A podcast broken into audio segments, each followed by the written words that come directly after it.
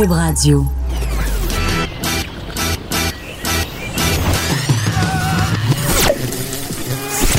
Pour elle, il n'y a jamais de mauvaise question.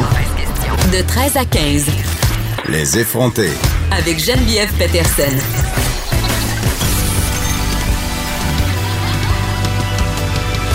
Cube Radio. Salut tout le monde. Jeudi je viens d'entendre mes collègues Vincent euh, Dessureau et Joanny Gontier parler des influenceurs de Kylie Jenner en particulier. Et je me disais, euh, dans la foulée du Marc Cassivi Gate, si on se rappelle, Marc Cassivi, le chroniqueur de la presse, qui a fait une chronique euh, qui n'a pas passé euh, inaperçue, où il vilipendait les influenceurs et le festival euh, Juste pour ados en particulier. Euh, J'ai entendu dire, Vincent en particulier, que la, la, la la clique des influenceurs, c'était quelque chose d'assez superficiel. Évidemment, on parlait euh, des influenceurs américains qui sont beaucoup plus big que chez nous. Mais je- ça me fait réagir parce que il faut faire attention, il faut pas généraliser. Je veux juste rappeler, euh, c'est sûr qu'à première vue, ça a l'air d'être des personnes qui se prennent en photo en maillot de bain avec leurs injections de lèvres puis leurs petits chums, mais ces gens-là travaillent très très fort. Euh, mais c'est pas ça la question. Je pense que Joanie euh, Gontier mettait le doigt sur quelque chose. Il faut se demander pourquoi on regarde ça. Pourquoi on regarde ça avec tant d'avidité? Ça dit quelque chose sur nous, ça dit quelque chose sur le monde dans lequel on vit. On est tous un peu devenus des voyeurs. Les influenceurs, on aime ça les juger, mais on aime ça aussi les regarder. Ce sont des plaisirs coupables et ce sont, selon moi, les nouvelles stars euh, de la télé-réalité. Grosse émission aujourd'hui. Euh, Quelqu'un euh, que j'avais envie de recevoir depuis longtemps va être avec nous, le nouvellement vlogueur euh, Ismaël Alaoui, plus connu sous le nom d'Ismaël, le Marocain d'ici. Ça fait seulement deux mois qu'il vlogue et ses vidéos ont été vues plus de 265 000 fois sur les médias sociaux. Il va entre autres réagir à cette vidéo qui circule sur les médias sociaux où on peut voir un homme insulter une femme d'origine algérienne et même s'en prendre à son enfant sur la rue. Je sais pas si vous avez vu ça, mais c'est une vidéo, euh, eh ben, c'est dégueulasse. C'est très, très préoccupant. Notre effronté du jour, Master Bugarici, vient nous parler de l'importance d'être un papa présent.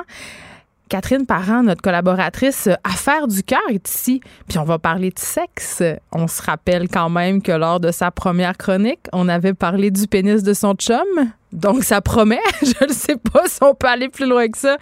On va aussi euh, recevoir la superstar du véganisme, MJ Gertin, euh, chef euh, de, de Vegan Gel et aussi euh, chef de, de Sata Sushi, mais pas chef, mais propriétaire. Elle a participé au Tofu d'or, donc elle vient un peu nous parler de son parcours entrepreneurial et aussi de sa vision du véganisme. Mais avant, avant, avant, avant, je voulais vous parler d'un autre scandale. Et oui, une chance qu'Internet est là pour générer euh, du scandale et donc des sujets pour moi. je voulais vous parler de la chaîne de vêtements Forever 21 que vous connaissez sans doute euh, parce que c'est euh, très, très, très, très populaire auprès euh, des jeunes, des jeunes femmes en particulier et même des moins jeunes. J'avoue que je m'achète quelques morceaux, ouais, quelques morceaux de linge là à l'occasion. Eh bien, on a trouvé une autre bonne raison, une autre, devrais-je dire, de ne pas aller magasiner là, outre le fait que c'est une chaîne qui encourage, on en a déjà parlé, le fast fashion, donc la mode rapide, et détruit notre planète en plus de faire euh, la promotion de la surconsommation. Selon moi, je vous explique qu'est-ce qui s'est passé certaines clientes, euh, majoritairement des filles, qui ont fait des commandes en ligne dans la catégorie taille plus, OK, sur le site euh, de Forever 21, ont reçu par la poste, avec leur commande, donc avec leurs vêtements, une barre nutritionnelle Atkins. OK, une barre à faible teneur en glucides. Donc, depuis hier, la campagne marketing, entre guillemets, et les guillemets sont très importants ici parce que c'est très douteux, fait jaser et surtout rager sur les médias sociaux et ça se transforme véritablement en crise de relations publiques pour la compagnie qui est une compagnie américaine. Euh, les gens euh, sur les médias sociaux sont vraiment fâchés, euh, soulignent la maladresse parce que oui, c'en est une. Euh, on parle évidemment de fat shaming, de grossophobie, d'incitation à la diète aussi, euh, parce qu'on sait que ces bars-là, quand même, euh, nonobstant le fait que ça fait la promotion de la minceur, euh, que c'est pas nécessairement un bon choix nutritionnel parce que ce sont des bars qui sont conçus pour sauter des repas. Donc, euh, on s'entend que c'est pas nécessairement le message que les groupes de contrôle du poids veulent prôner. Et là, évidemment, Forever 21 patine, comme on dit en bon québécois, a fait un, a fait un genre de sortie, a clarifié les, les, a tenu à clarifier sa campagne en disant qu'elle était destinée à toutes les commandes. Bon, évidemment, les filles qui sont sorties, ce sont majoritairement des filles qui avaient commandé dans la section taille plus, mais même si même si la barre Atkins se retrouve dans toutes les commandes, c'est quand même très, très maladroit de la part de Forever 21 dans un contexte où on parle beaucoup du mouvement, évidemment, body positive, du fat shaming. Je veux dire, je me demande comment Forever 21 n'a pas pu anticiper que son initiative allait susciter une levée de bouclier. Je me demande aussi euh, et par contre, quand même, ça va avoir un impact sur l'image de la marque à long terme, OK? Parce que là, c'est sûr, on est fâché, on n'est pas content, euh, mais quand même, j'ai l'impression qu'on va pardonner vite parce qu'évidemment, cette chaîne-là est très populaire auprès des jeunes. Ils vendent des vêtements à très, très bas prix, puis on sait qu'au final, rendu à la caisse, le portefeuille l'emporte souvent sur nos petites valeurs personnelles. Je crois par contre qu'il serait de bon ton euh, pour Forever 21 de faire plus qu'un petit communiqué lame, d'avouer son erreur, euh, de s'excuser, de dire écoutez, on s'est trompé parce que évidemment, faute avouée est à demi pardonnée, comme on dit. De 13 à 15, les effrontés. Cube Radio. Je parle à Maître Sophie euh, Gagnon, qui est directrice générale de Jury Pop. Je vous explique brièvement euh, c'est quoi, pour que vous sachiez c'est quoi cet organisme-là. En fait, Jury Pop, c'est un organisme à but non lucratif qui a pour mission, si on veut, de démocratiser l'accès à la justice pour tous. Bonjour, Maître Gagnon. Bonjour, merci de me recevoir. Ça me fait très, très plaisir, euh, d'autant plus que c'est un grand jour pour Jury Pop aujourd'hui parce que vous annoncez la création d'un guichet unique euh, qui vise à soutenir toutes les personnes victimes d'harcèlement sexuel ou de violence sexuelle au travail dans la province de Québec. Exactement. On a reçu un financement historique de la part du gouvernement fédéral. Euh, puis l'objectif, c'est que toutes les personnes, comme vous le dites, qui ont vécu du harcèlement sexuel ou psychologique dans leur milieu de travail puissent parler à un avocat. Pourquoi? Pour euh, vraiment comprendre si ce qu'ils ont vécu, ça constitue du harcèlement, puis si oui, mais c'est quoi les solutions que le droit met à leur disposition pour qu'ils puissent obtenir justice? Fait qu'on est vraiment, vraiment ravis d'annoncer ça aujourd'hui. OK, mais justement, euh, j'en profite, euh, puisque vous êtes là, Qu'est-ce qui, continue, qu'est-ce qui constitue en fait du harcèlement sexuel au travail? Alors, typiquement, le, le harcèlement, c'est un comportement qui, pris isolément, euh, peut être anecdotique. Tu sais, par exemple, quelqu'un qui nous fait un, un, compliment ou une remarque sur notre parfum, notre manière d'être habillé, mais qui, euh, c'est un comportement qui est répété puis qui est non désiré. Puis c'est vraiment l'accumulation puis la répétition du comportement qui fait que ça porte atteinte à la santé puis à la bien, au bien-être de la personne qui le reçoit. C'est un peu comme le phénomène, de la petite goutte d'eau là qui tombe tout le temps. Si elle tombait juste une fois, ça nous dérangerait pas, mais après ça, ça nous rend fou. Euh, donc le harcèlement, c'est vraiment des comportements comme ça. Ou exceptionnellement, ça va être un comportement qui arrive une seule fois, mais qui a un niveau de gravité tel qu'on va décider euh, de l'interdire. Par exemple, quelqu'un qui va vraiment devenir violent, lancer des objets, des choses comme ça, ça peut aussi être du harcèlement, même si c'est unique. OK, donc la notion de répétition est au cœur euh, de toute cette histoire-là, évidemment. Et là, je me demande jusqu'à quel point euh, le harcèlement et les agressions sexuelles sont des problématiques fréquentes au travail, parce que j'ai quand même pas l'impression que c'est si fréquent que ça, là. Ah, vous seriez malheureusement surprise. Euh, le harcèlement, ça existe dans presque tous les milieux de travail où il y a des asymétries de pouvoir. Puis des asymétries de pouvoir, il y en a tout plein. Euh, vous savez, chez Jury Pop, ça fait euh, depuis l'année dernière, on a lancé un service qui s'appelle l'aparté, mm-hmm. qui, qui offre les services d'accompagnement juridique, mais aux travailleurs du milieu de la culture.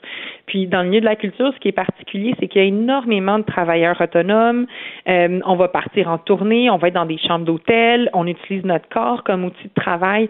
Alors les lignes sont vraiment très très minces entre ce qui est acceptable puis ce qui ne l'est pas.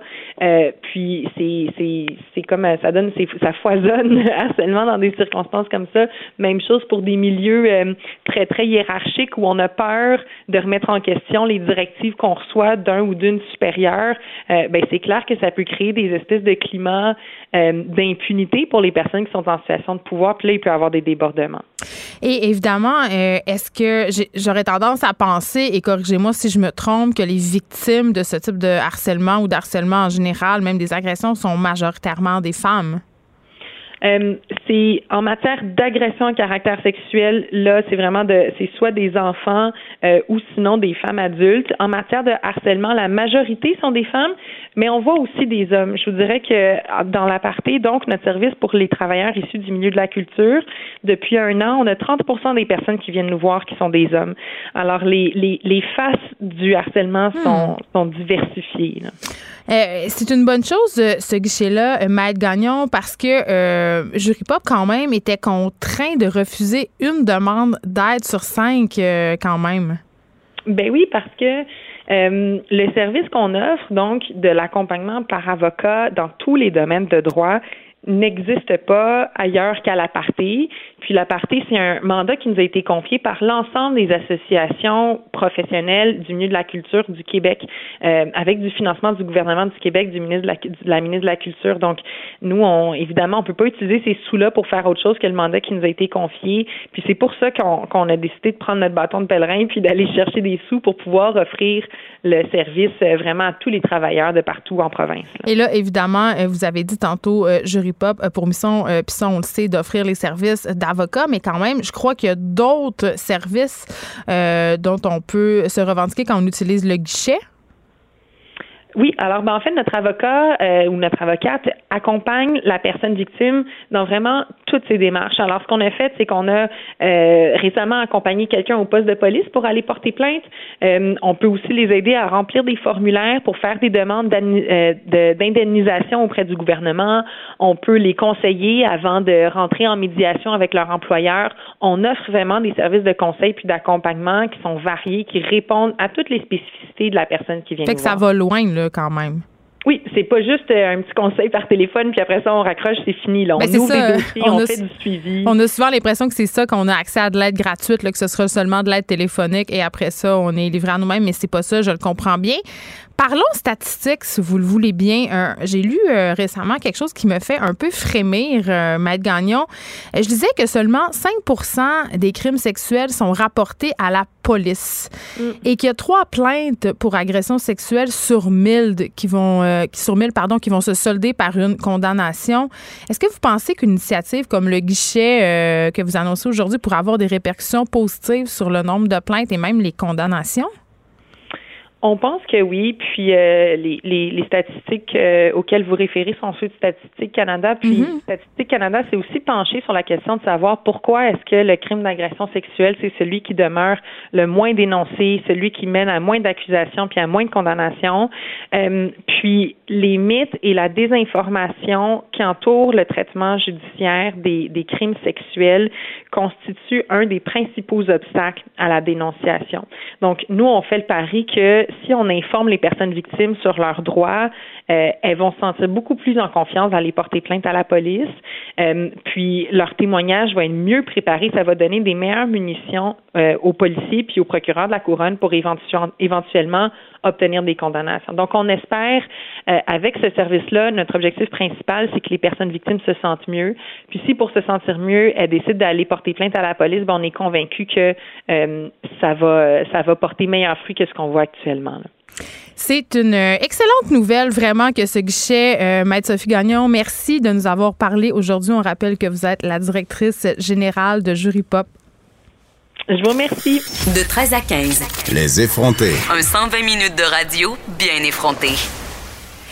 Euh, vous avez peut-être vu ces vidéos circuler sur votre page Facebook. Mettons, mettons, mettons, mettons que ça fait changement des vidéos de kidam qui gueulent dans leur char contre les femmes voilées avec leur ceinture de sécurité attachée. D'ailleurs, je me demande encore, je ne sais pas si vous avez la réponse. Si oui, écrivez-moi ou, textez-moi au 187 Cube Radio. Pourquoi ces gens-là qui gueulent dans leur char sont toujours attachés avec leur ceinture de sécurité?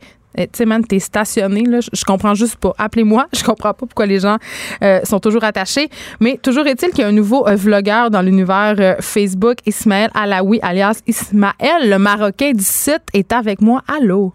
Bonjour. Je suis tellement contente de vous recevoir parce que ça fait déjà un petit bout que je vous suis. Euh, mais par contre, je sais qu'il y a beaucoup de gens qui vous connaissent pas. Donc, commençons ainsi. Qui êtes-vous? D'où venez-vous? Ça fait combien de temps que vous êtes au Québec? Écoutez, bonjour, merci de me recevoir. Alors moi, je suis arrivé en 1998, l'année de la crise du verglas, mais en été. Et là là, c'est tout qui est arrivé, ça. Et donc, ça fait 21 ans que je suis euh, au Québec, originaire du Maroc. Alors j'étais venu à la base pour mes études universitaires au HEC Montréal. Et puis par la suite, euh, j'ai décidé de rester euh, au Québec pour des raisons de cœur. Comme on dit, l'amour a ses raisons que la raison ne connaît pas. Et suite à ça, ben voilà, j'ai travaillé dans différents environnements, euh, été entrepreneur, euh, je donne aussi des cours de, à l'université à temps partiel, etc. Donc, euh, donc voilà un petit peu mon, qui je suis. Et là, peut-être futur star de Facebook, influenceur. On en parlait en début d'émission. Honnêtement, c'était pas mon but à l'origine. J'avais juste voulu faire un petit coup de gueule, comme on dit, une petite vidéo pour partager un peu mon opinion. Et depuis, ben les gens ont accroché. Bien, c'est ça. Vous avez publié quatre vidéos depuis deux mois, qui, quand même, qui ont eu un certain succès, quand même 265 000 visionnements. Environ. Ça monte encore, sûrement, à l'heure où on se parle. C'est pas rien. Euh, j'ai envie qu'on en écoute un petit extrait juste pour se donner le ton. Ça s'appelle L'histoire oubliée de l'islam. Ainsi, une fois la guerre finie, la stratégie guerrière du prophète était devenue caduque. Et c'est pour ça qu'une fois que le prophète il rentra à la Mecque, il déclara que la guerre de l'épée était terminée et qu'elle allait et devait être remplacée par la quête spirituelle, individuelle contre l'ego et le retour au vrai islam, comme lui l'avait prêché pendant 13 ans à l'époque à la Mecque. Alors, Ismaël Alaoui, pourquoi on se lève un matin et on se dit, hey là, là, je vais aller sur ma page Facebook puis je vais faire des vidéos euh, sur l'islam, sur la situation de l'islam au Québec, sur le racisme pour remettre les pendules à l'heure? Exact. Mais en fait, au cours, des derniers mois, euh, il y a eu beaucoup de débats dans les médias. On a eu notamment à l'époque, euh, il y a quelques mois, la loi 21 qui a suscité énormément de débats.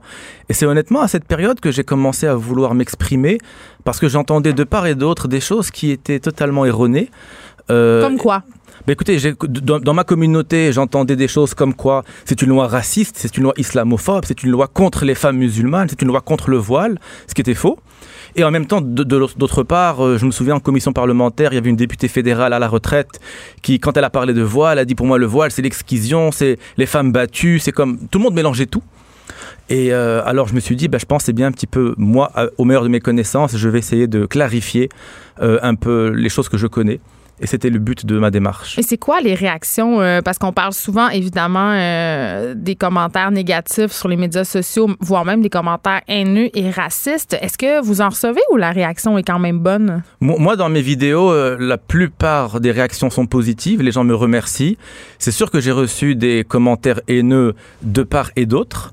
Donc, mais j'essaie toujours de répondre avec politesse, évidemment, à tous ces commentaires. Je ne rentre pas dans ce, dans ce jeu-là. Mais, et c'est sûr qu'au Québec, depuis ces dernières années, puis moi, ça fait 21 ans, puis j'ai vu la, la différence. Euh, on a accepté au Québec des, certains membres de ma communauté qui sont très présents dans l'espace public et qui disent vraiment tout et n'importe quoi. C'est-à-dire Azel Sharkawi, des gens Entre autres, lui ou d'autres qui commencent vraiment à dire des choses qui ne représentent absolument pas la majorité des musulmans du Québec. Et là, vous avez l'impression d'être mis tous dans le même panier. Exactement. Donc, il y a tellement beaucoup de préjugés qui commencent à se développer. Moi, je ne le vis pas personnellement. Je suis très intégré, j'ai plein d'amis, puis je pourrais continuer ma belle vie, puis ne pas me soucier. Mais à un moment, on se dit, ben, je pense qu'il faut commencer à, à avoir un petit un rôle politique dans la vie. Demande-toi ce que toi, tu peux faire à ton pays et pas juste ce que ton pays peut faire pour toi.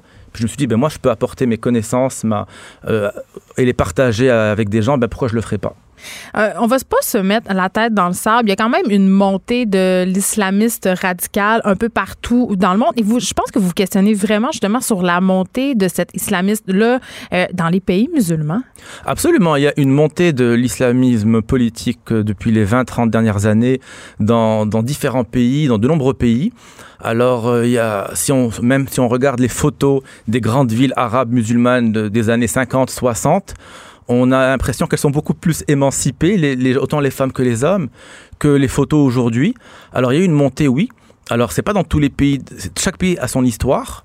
Mais effectivement, cette montée-là, ben, Mais le Maroc, parlons-en, puisque vous venez de là quand Ouais. même, je pense qu'il y a un certain retour euh, des valeurs traditionnelles. Il y a un peu une espèce de- d'effet de balancier, là, ici, j'ai l'impression. Oh, Le Maroc était connu pour être un pays très ouvert, très, moderne, libéral, très hein. libéral. Et il l'est encore. Mais il y a une frange de sa population de plus en plus qui grandit, qui elle commence à adopter des, des discours plus radicaux, des comportements plus, plus extrêmes. Mais est-ce que vous pensez que les médias sociaux euh, favorisent justement une certaine, euh, et là, faisons très attention aux mots qu'on utilise, euh, euh, radicalisation?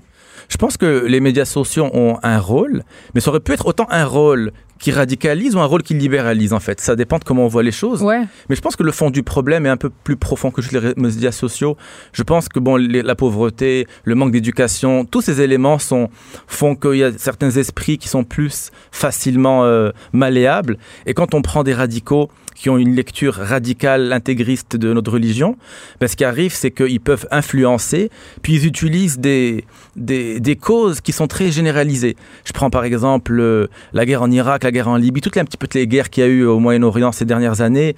Euh, on parlait d'armes de, de destruction massive en Irak, il n'y en a jamais eu. Tous, tous ces éléments-là font que ces radicaux utilisent cet argumentaire pour être plus convaincants, plus crédibles dans leur approche, et, et ça marche avec certains. Euh, tantôt, euh, vous faisiez allusion à, évidemment, la loi 21. Au cœur de, de cette loi-là, euh, je crois que l'image du voile beaucoup fait partie de, de ce débat-là, beaucoup occupé aussi de place dans l'espace public, dans l'espace médiatique. Je suis très curieuse de connaître votre opinion, Ismaël Alaoui, sur le voile. Évidemment, il n'y a, pas- y a pas juste un voile, on en a parlé souvent Exact. ici à l'émission, le niqab, la burqa, le hijab. Mais voilà, le hijab, puisque c'est de ce voile-là dont il y a été beaucoup question. Qu'est-ce que vous en pensez? Je vous donner mon opinion personnelle. Moi, personnellement, je ne suis pas favorable au voile euh, de type hijab, car j'estime qu'il n'est pas du tout une obligation coranique. Et je pense qu'il y a une grande désinformation. Il y a, des femmes qui font le choix de le porter. femme- Par contre, je respecte toute femme qui désire le porter. Donc moi, je pense qu'au lib- au nom des libertés individuelles, chacun est libre de porter ce qu'il veut. Par contre, je suis contre tous ceux qui veulent influencer les autres à faire quelque chose. Donc, le, le prosélytisme, on laisse ça chez nous. Exact. Et absolument. Donc pour moi, le, le voile, c'est vraiment euh, un, un grand sujet. Euh, et puis il y, a beau- il y a vraiment matière à la réflexion. Maintenant, je défends une femme qui veut le porter, mais je, je ne l'encourage pas. Mais son interdiction euh, en fonction publique ou pour les enseignantes, par exemple, vous en pensez quoi? Moi, je vous dirais que par rapport à la loi 21, bien que je suis quelqu'un de très laïque, j'étais pour la plupart des éléments de la loi 21. Hmm. Au niveau de l'enseignement, j'étais un peu plus indécis, je vous dirais. J'aurais plutôt préféré à la place qu'on interdise le port de signes religieux chez les enfants, déjà pour commencer, avant d'aller chez les enseignants. Parce que pour moi, c'est pas normal dans une école publique de voir un enfant, une fille par exemple, qui porte un voile à 8 ans. C'est inadmissible. Donc déjà, la laïcité aurait dû commencer en amont. Commençons par les enfants. Mettons de l'ordre dans cette Mais c'est Euh, pas quelque chose qui se voit souvent quand même, une petite fille qui porte un voile au Québec, Non, mais il y en a un petit peu quand même dans certaines écoles. Moi, je, à Montréal. beaucoup. À Montréal et dans- oui, surtout rive sud, rive J'ai nord et l'impression que c'est un débat qui est très montréalo-centré, là, cette question-là du voile, euh, quand même. Oui, il y en a un peu moins en région, j'imagine, absolument. Euh, on peut pas passer à côté de la vidéo qui circule depuis quelques jours sur les médias sociaux. Vous l'avez vu, vous avez réagi hier sur votre page Facebook. Pour ceux qui l'ont pas regardé, on la postera peut-être sur la page de Cube Radio. Euh, on voit un homme euh, invectiver, en fait, une femme d'origine algérienne, une femme qui n'est pas voilée. Je pense qu'il faut le préciser et même s'en prendre à son enfant. Ouais. Ça, c'est vraiment triste euh, qu'on ait des, des actes haineux dans le style. Euh, donc effectivement, une femme qui se... Et puis il insulte l'enfant quasiment, même dans la vidéo, Oui. euh, en la traitant de nom que- qui serait censuré à la radio. Mais euh, non, ça c'est vraiment très grave. Évidemment, il faut pas généraliser, ce sont des actes isolés. Euh, comme nous, on n'aime pas qu'on généralise les radicaux en pensant que tous les musulmans sont comme eux. Nous aussi, on veut pas que, nous aussi, on ne va pas généraliser en pensant que ah, il y a eu un acte, donc les Québécois sont islamophobes. Je pense que ce serait faux de dire ça. Mais en même temps, j'ai l'impression quand même que la loi 21 et, tout- et toutes les discussions peut-être autour de cette question-là ont peut-être exacerbé une certaine écœurantise, écœurantise, pardon, ou un, un certain racisme. Je pense que ceux qui étaient racistes, même avant la loi, ceux qui sont fondamentalement et foncièrement racistes, avec cette loi, on leur a donné peut-être une, fausse excuse, parce que l'excuse n'est pas vraie, mais eux, dans leur tête, ils ont l'impression, ah ben vous voyez, je suis pas le seul qui pense comme ça, Euh, eux, c'est des méchants, ceux qui portent, euh, puis elle portait même pas signe, mais cette communauté, ce sont des méchants, donc on, va, on a le plus le droit de leur, euh, de, de leur parler bizarrement. Donc, la question qui tue, est-ce que les Québécois sont racistes? La réponse pour moi, elle est, elle est évidente. La réponse est clairement non. Puis je le dis mille et une fois dans, dans ma page. Euh, je pense que les Québécois ont un détachement par rapport aux religions, vu leur histoire. Puis Une réaction aussi peut-être un peu. On est très en réaction à cause, à cause de ce qu'on a connu ici, euh, une espèce d'oppression religieuse. euh, D'ailleurs, j'ai fait une même- vidéo justement Oui. qui parlait que de ça et où j'expliquais un petit peu les raisons historiques qui faisaient que qu'on est que la religion a moins de place.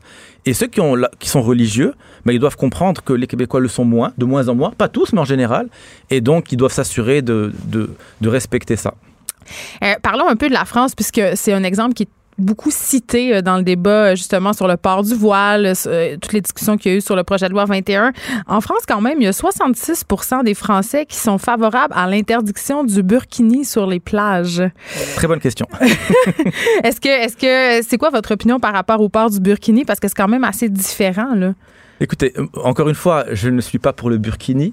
Euh, je ne le défends pas, je ne le conçois pas. Même au Maroc, il y a 20-30 ans, on n'en voyait quasiment pas. On en voit un petit peu de plus en plus Mais c'est ça, aujourd'hui. pourquoi? Parce que moi, j'ai l'impression que c'est, euh, c'est, c'est relativement, c'est pas nouveau, mais qu'on, justement, il y a une espèce de ressurgescence de ce vêtement-là. Ouais. Ben, à la base, le burkini en tant que maillot, parce qu'à l'époque, il y a 20-30 ans, les femmes qui voulaient se baigner habillées avec leurs habits, ce qui Ouais. était totalement non euh, hygiénique. Le burkini a été inventé, je pense, il y a 5-6 ans par une, une Australienne de mémoire. Oui, c'est pour les filtreurs des piscines, en fait, pour pas les abîmer avec la fibre des vêtements. Exact. Et puis depuis, ben, c'est rendu un phénomène euh, de mode, je vous dirais, dans certains pays. Mais moi, personnellement, je ne... Bon, je peux comprendre qu'une femme veuille se couvrir, mais si tu veux te couvrir... Pourquoi tu voudrais te couvrir? Va dans une piscine, va comme, soit comme tout le monde, soit naturel, soit normal. Dieu nous a créés nus. Alors, donc à la base, je ne dis pas qu'il faut se baigner nu là, on s'entend. Ah, faites attention. Faites attention. Mais en même temps, euh, non, je pense que moi j'ai toujours dit à Rome, on vit comme les Romains. Et c'est très, c'est très paradoxal, cette histoire-là de, de, de Français de Burkini, parce que paradoxalement, euh, il y a une première femme imam en France. Donc, euh, j'ai comme l'impression qu'on a deux poids, deux mesures. poids, deux mesures. Euh, C'est un peu euh, toujours ça. Écoutez, Ismaël Alaoui, c'est fait un plaisir vraiment de vous recevoir. Vous allez continuer à nous faire euh, des Oui, vidéos sûr, pour briser nos préjugés et nous faire évoluer. On va continuer à vous suivre sur Facebook. Ismaël, le Marocain d'ici. Merci beaucoup. De 13 à 15. Les effrontés. Deux heures où on relâche nos bonnes manières. Après tout, on est en vacances. Cube Radio. Je suis avec Baptiste Zapirin, chef de marque de ma page préférée dans le journal de Montréal, euh, la page dans cinq minutes. C'est gentil. Je commence avec des compliments, tu vois.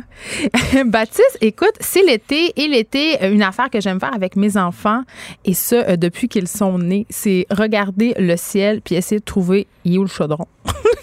Euh, c'est sûr qu'à Montréal, à cause de la pollution lumineuse, c'est pas facile. Quoi qu'il y a certains soirs où on peut quand même voir certaines constellations, mais vous autres, euh, avec la gang dans cinq minutes, vous nous proposez une espèce de carte du ciel. Mais c'est ça, on a fait. Alors, c'est une carte d'un ciel. Pas d'astrologie, là. Non, non, non, non, c'est vraiment la carte des- la présentation des étoiles dans le ciel. Alors, ça bouge, hein. C'est, c'est jamais exactement la même euh, tous les soirs. là, puisque, euh, mais ce qu'on voulait, c'est effectivement donner un petit cours euh, 101 pour repérer ces premières constellations. Ça peut être bien, effectivement, pour euh, apprendre à ses enfants euh, euh, à repérer certaines constellations d'étoiles euh, ou impressionner, euh, impressionner sa moitié, pourquoi pas. Hey, pour une première date aussi, tu sais, les gens qui sont sur Tinder puis qui se demandent. Bon, c'est peut-être un peu lourd de se dire à la première date, hey, on va-tu voir les étoiles sur le Mont-Royal? mais quand même, ça peut être romantique. Euh, c'est ça, c'est quand même euh, ça, ça donne un peu de sens à ce qu'on a à ce qu'on a au-dessus de la tête. quoi. Alors c'est vrai que tu parlais du chaudron, c'est vrai que c'est le surnom de la grande ours, Ouais. hein, le- cette espèce on dirait une casserole un peu un peu géante. Mais ce qui est intéressant, c'est quand on part de ça,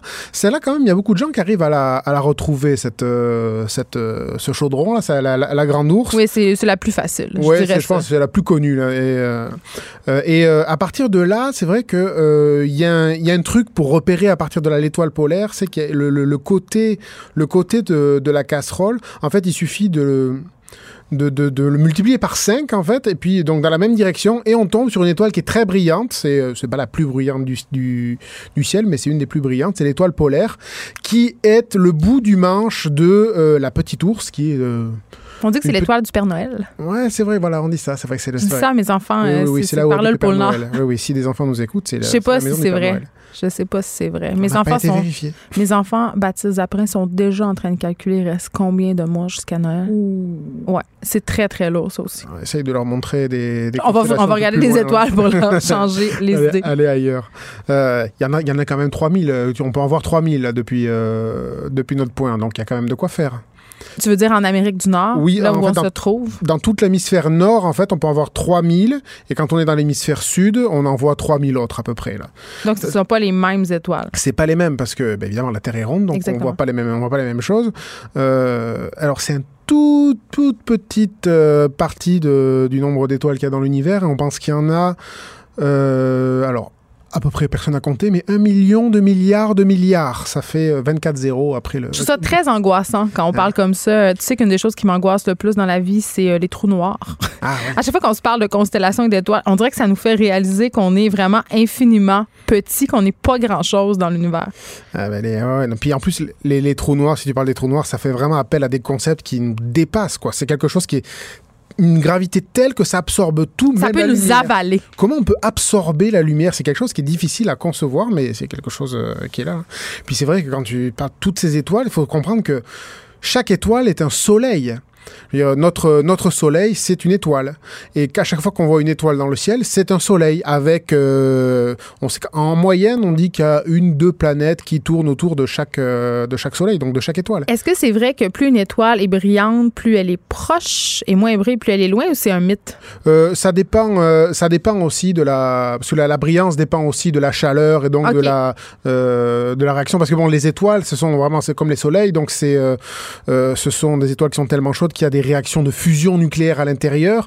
Et c'est ces réactions, ces réactions chimiques qui qui propagent une énergie lumineuse et donc qui fait briller l'étoile. Donc ça dépend aussi de la température. OK. Là, euh, dans votre page, euh, en cinq minutes, je l'ai euh, devant moi en ce moment, on voit plusieurs étoiles, euh, lesquelles on peut repérer. Là, on a parlé de la Grande Ourse, évidemment, qui est la plus facile, mais quelles sont les autres étoiles qu'on peut apercevoir dans notre ciel de l'hémisphère nord? Oui, alors comme je disais, c'est vrai que ça dépend, ça dépend des soirs aussi parce que ça bouge, mais c'est vrai qu'une qui est relativement, je dirais, euh, euh, facile à repérer, c'est Persée.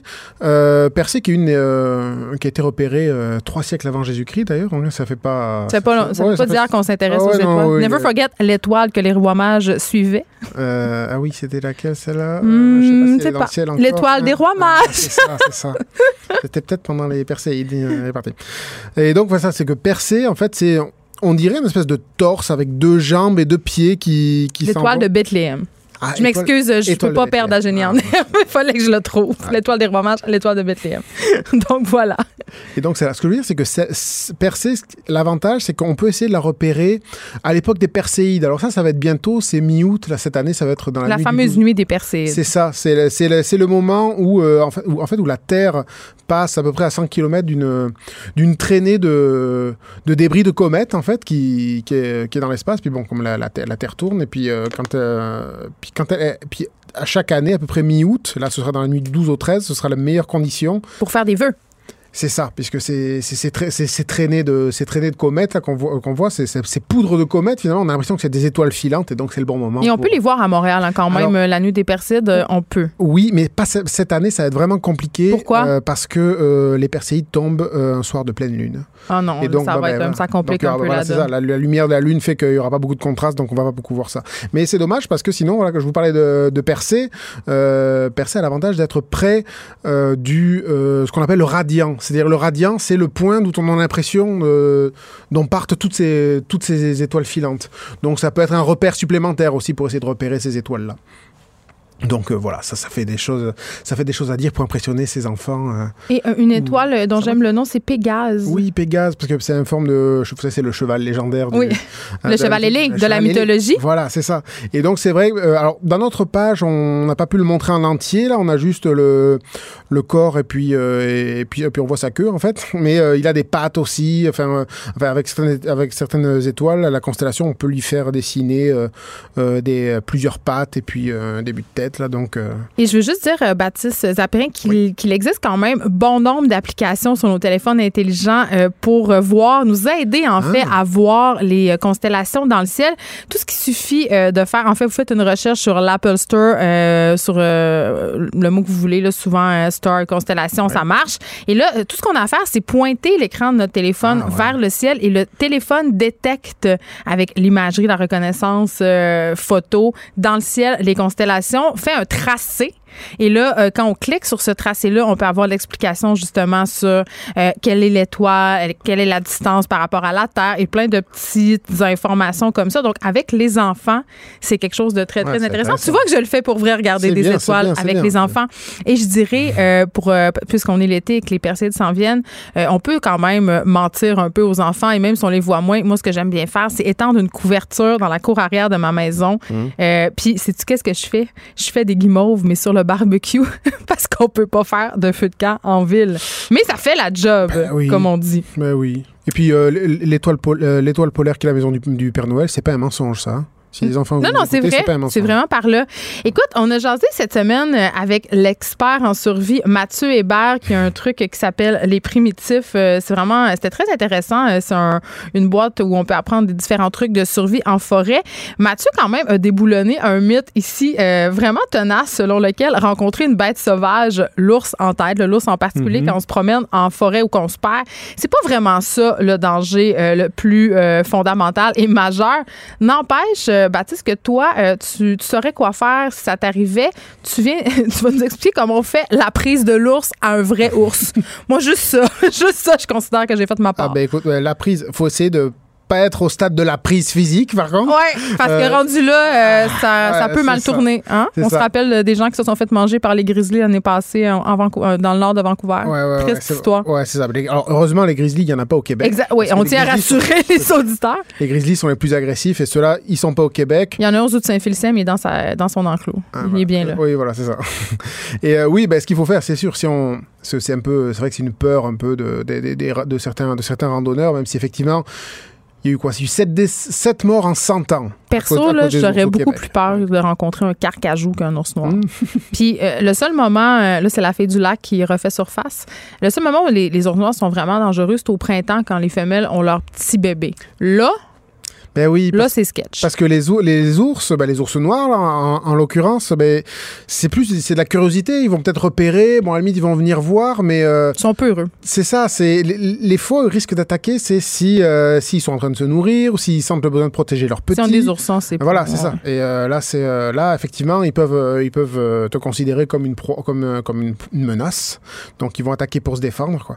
Ou, ou comme une proie, éventuellement, si. Et la pire chose à faire dans ce temps-là, Euh, la pire la pire chose à faire, ben, ce qu'il faut déjà, c'est pas leur tourner le dos. Hein. Faut, faut pas leur tourner le dos, courir. s'enfuir. Faut Ben, pas ils- courir. Et non, ils courent plus vite que nous. Hein. On n'a pas Et l'impression. il nage plus vite et il Mais grimpe oui. plus haut. Dire, même Usain Bolt, là, il court pas, il court moins vite qu'un ours, euh, l'ours, un ours noir, ça court à 50 km heure. C'est ça. L'humain, le, le plus rapide du monde, il court à 36 km heure. Donc, le bon, euh, le bon vieux truc de faire le mort, c'est pas Alors, mal ça. Ça, c'est si, c'est, ben ça, c'est pas tout de suite, hein, parce que ça, Ah, c'est pas la première Ah, étape? non, non, non, Moi, il me semble que je m'évanouis juste d'emblée. Alors, il faut essayer de pas s'évanouir. Crier, faut faire Euh, du ouais. bruit. Ce qu'il faut, ça, c'est parler fermement.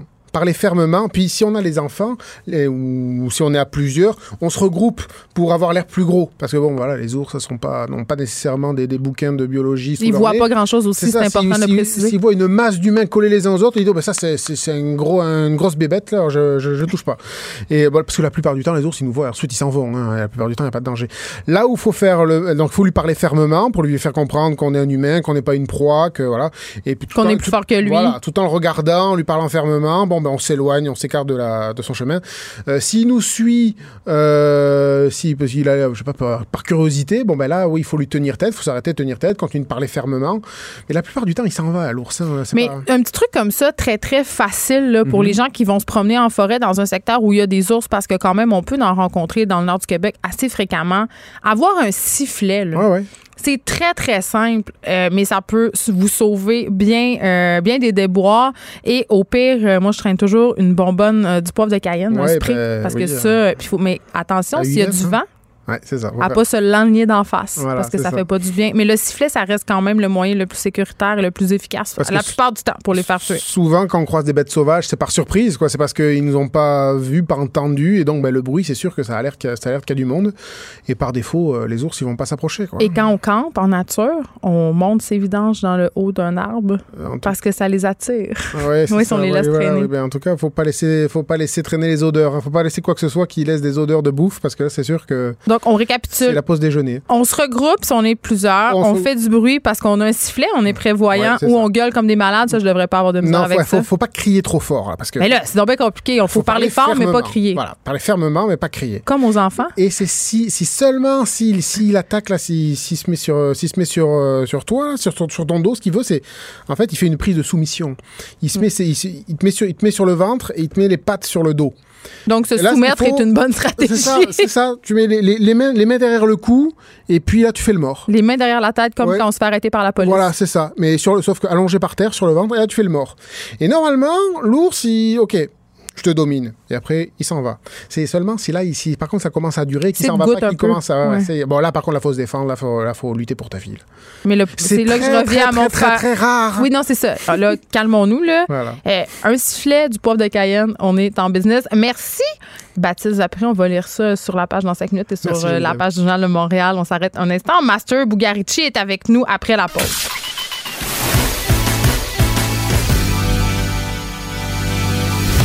Elle a du mordant. Et aucun règlement municipal ne l'interdit. Geneviève anime Les effrontés. Cube Radio.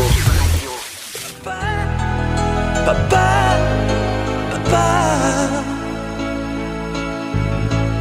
si tu n'avais pas été là, dis-moi qu'aurais-je fait sans toi? Il y a juste Master Bugarici pour me faire jouer du Claude Barzotti, qui est vraiment un des chanteurs préférés de ma mère. C'est pour ça que j'ai reconnu la chanson aussi vite. C'est tellement Le magnifique. timbre de voix. C'est euh, magnifique. euh, il s'en fait plus. Il s'en fait plus des Claude Barzotti. Ben, la dernière fois que je l'ai vu, c'était sur un 8 track dans le Impala 79 Ouais, c'est à ça. mon père. là. Exactement. Euh, Master Bugarici, tu es de retour de la BTB. Oui. Et là, tu veux rendre hommage au papa. Pourtant, Ouais. c'est pas la fête des pères. Ben, non, c'est vrai, on le souligne une fois par année, mais pour moi, C'est au mois de juin. C'est au mois de juin pour vrai? Ça tombe le même jour que ma fête. Ben, en fait, oui, je veux rendre hommage au papa, mais en fait, je veux rendre hommage au plus grand, au meilleur de toute la gang, dans le fond, le mien. Tu sais, le, le genre de papa qui a mis la barre haute. Tu sais, pas pour faire plaisir aux autres, il a mis la barre haute parce que c'est là, comme il dit, c'est là qu'elle va la barre haute, lui. Tu sais, dans le fond, il n'y a pas de temps à perdre. Pas de temps à perdre à recommencer des choses qu'on fait deux fois. Tu sais, dans le fond, quand tu quelque chose, il faut que tu le fasses, sa façon de faire, c'est on le fait comme il faut tout de suite, puis on s'en débarrasse. Ben, c'est une bonne façon. C'est un sage homme, ton père. Ben, ils vont à sa façon de montrer des choses. Tu sais, c'était vraiment Il simple. s'appelle comme- Yvon. Ouais, c'est C'est un Yvon. très bon nom de père. Il est, il est parfait. Mon père s'appelle Gilles, ce qui est un très, euh, un très, un très beau nom de père aussi. Mon beau-père s'appelle Roger. Juste des bons noms de père. Ça inspire la confiance. Mais en! Mais en fait, il était tellement simple comment il voulait nous éduquer qu'en fait, moi, ça m'a pris 30 30 ans à comprendre qu'est-ce qu'il voulait faire. Ça ça m'a pris 30 Mais ans à pas vite réaliser. vite. C'est donc bien fin. Mais en fait, son truc, c'était simple, c'était de donner l'exemple. Tu sais, c'était pas un grand parleur, il agissait. Tu sais, fallait que tu le regardes. Si t'étais capable de le regarder faire, tu comprenais vite.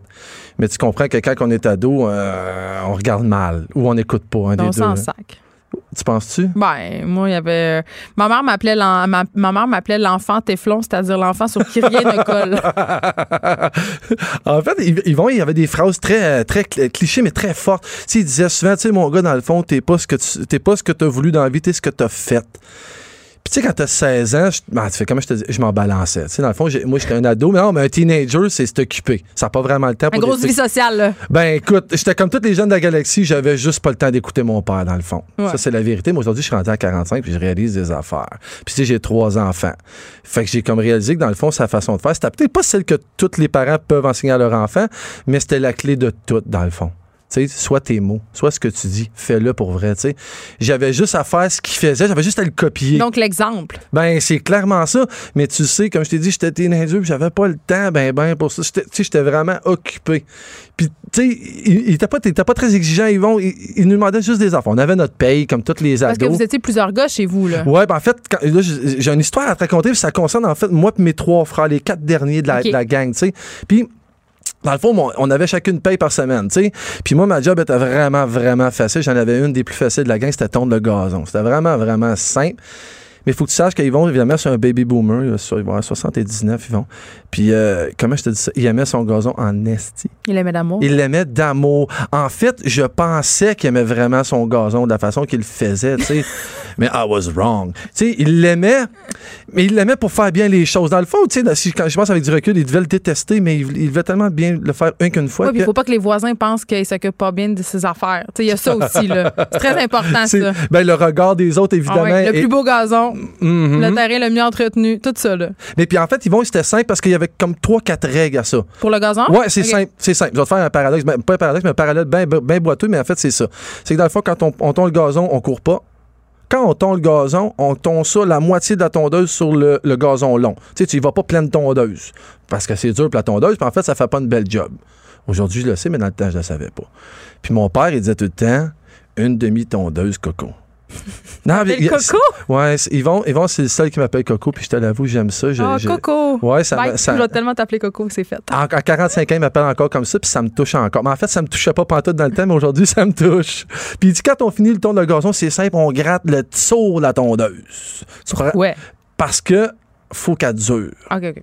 Prenez soin de ses affaires. Ben là, c'était zéro. Tu sais, puis en fait, il disait, c'est zéro compliqué, ça va te prendre une minute, tu grattes ça, puis il dit, elle va traverser le temps, puis elle va être meilleure, puis elle va, tu sais, elle va. elle Déjà, va- on était dans une logique de moins consommer. Euh, On voit, te- ah, la pomme n'est pas tombée loin de l'arbre, Master Euh, Bugarici. Yvon, c'était un pommier, puis elle fait des pommes. Ça, c'est clair et net.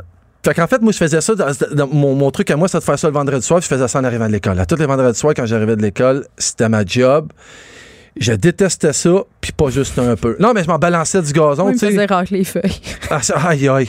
Au moins, les feuilles, tu peux pas les racler tous les vendredis soirs, parce qu'à un moment donné, il y en a plus. Mais le gazon, lui, il pousse tout le temps. Fait que moi, j'avais ça en échange d'un 20$. piastres. Quand même. Fait, À euh, l'époque, En 1987. avec l'inflation, ça ferait peut-être 30$ piastres aujourd'hui. on s'entend que dans ma tête de gars de 15 ans, cette 20 pièces-là, ben, il me, il me le devait. Tellement, c'était Non, ta paye. C'était à moi. C'était à moi, ce 20 pièces-là, puis en fait, il fallait qu'il me le donne. Puis là, il faut que tu saches que quand je faisais ce job-là le vendredi, à toutes les fois, j'étais un peu frustré. Je courais. Je botchais, puis c'était pas un bon moment. Ça, c'est la vraie des vraies des vraies vérités. Fait qu'à tous les vendredis soirs, c'était ça. J'étais pas de bonne humeur parce qu'il fallait que j'aille ma paye, tu sais. Pour aller faire euh, ta vie sociale, ça te prenait quand même de, de l'argent. À tous les vendredis, tu sais, Yvon y arrivait, puis lui il avait sa grosse semaine dans le corps. Puis à toutes les semaines, c'était toujours la même affaire. Moi, je finissais mon gazon, puis je rentrais, on a un bungalow très classique chez mes parents avec la grosse bay window en Ils vont avant. travailler 70 heures, toi, une demi-heure. Ouais. puis, en, en- puis en fait, une demi-heure, j'exagère, je romance, ça devait être 20 minutes en là fait. là. Lui, il débarquait de son auto, c'était tout le temps la même scène, je te jure, ça se répétait tous les vendredis. Il sortait de son auto, puis il shakeait son change dans ses poches, parce qu'Yvon, il avait tout le temps un petit peu de gomme, puis un petit peu de change dans ses poches. C'était un classique. Un, un vrai monsieur. Là, il s'installait devant, dans la rue. Sonné, c'est pas. Dans la rue, il, se mettait un petit bonhomme, puis il regardait le gazon. Moi, en dedans, je le voyais faire, je me disais, il, il- il est fou. Mais il mesurait avec son compas d'œil? Genre, style comme, genre que il voulait le voir d'un angle que personne regarde le que personne ne gazon. le voit jamais. C- Cette scène-là est marquée dans ma tête, puis elle m'énervait grave. Puis, tu sais, dans le fond, à ce moment-là, moi, je réageais, mais lui, sûrement, dans- il était dans la rue, puis il regardait, puis il disait J'ai-tu vraiment élevé un enfant comme ça? Je mérite-tu qu'on fasse le gazon comme ça?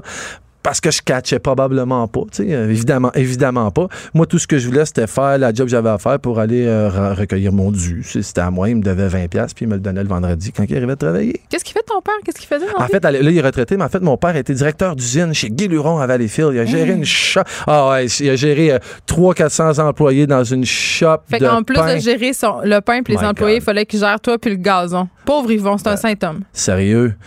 Wow! Ça, avoir non, mais tu sais, aujourd'hui, je m'en rends compte. Hey, on j'ai une, une parenthèse, mais on jouait au hockey dans la maison sur le bois franc dans le temps. Je, sais pas si j'endurerais ça. Ah, c'était incroyable. Il y a Une patience. Ah, il était patient?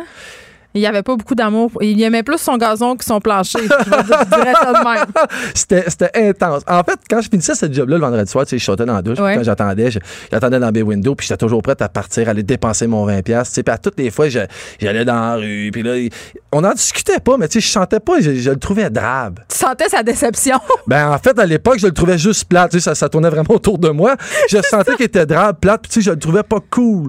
Mais il sortait quand même son 20, le- son 20 piastres. Là, Je me, je me aujourd'hui. Il sortait mon 20 piastres, puis il me le donnait. Tu sais, à toutes les fois. Mais Hey, mais vous donnez à chacun 20 pièces, ça fait Malade. quand même. C'est euh, incroyable. Puis moi, le plus vieux, c'était même 40. C'était 100 pièces par semaine. En 87, c'est sa paye qui passait pour nous fermer à la trappe, en, en théorie, pour nous arrêter de demander. Puis, ah, tu sais, c'était 20 pièces moi, il me durait, on se comptera pas de faire, c'était- il durait 5 minutes, là. Fait que toute la semaine, j'en bombais d'autres. Non, il était gâté pourri. Pourri. Gâté, gâté, gâté. Mais, à un moment donné, tu sais, on a des besoins. À 16 ans, on est busy, mais on a des besoins. Fait que j'avais besoin de 40$ une semaine. Quoi faire? On avait des affaires à faire importantes. On allait à Montréal au faux électrique. Ah. C'était important de splitter le gaz à la gang, puis on voulait acheter notre pichet. OK. OK, là, je viens de dire que j'avais pas l'âge puis y aller, mais c'est ça pareil. écoute. Ah, tu l'as fait toi avec, j'en Je suis. sais pas comment, mais en fait, euh, tu- t'es quand même bon parce que j'ai jamais réussi à tromper la vigilance des bouncers du, du- des fouf qui étaient quand même vraiment leur affaire et très, très baquet.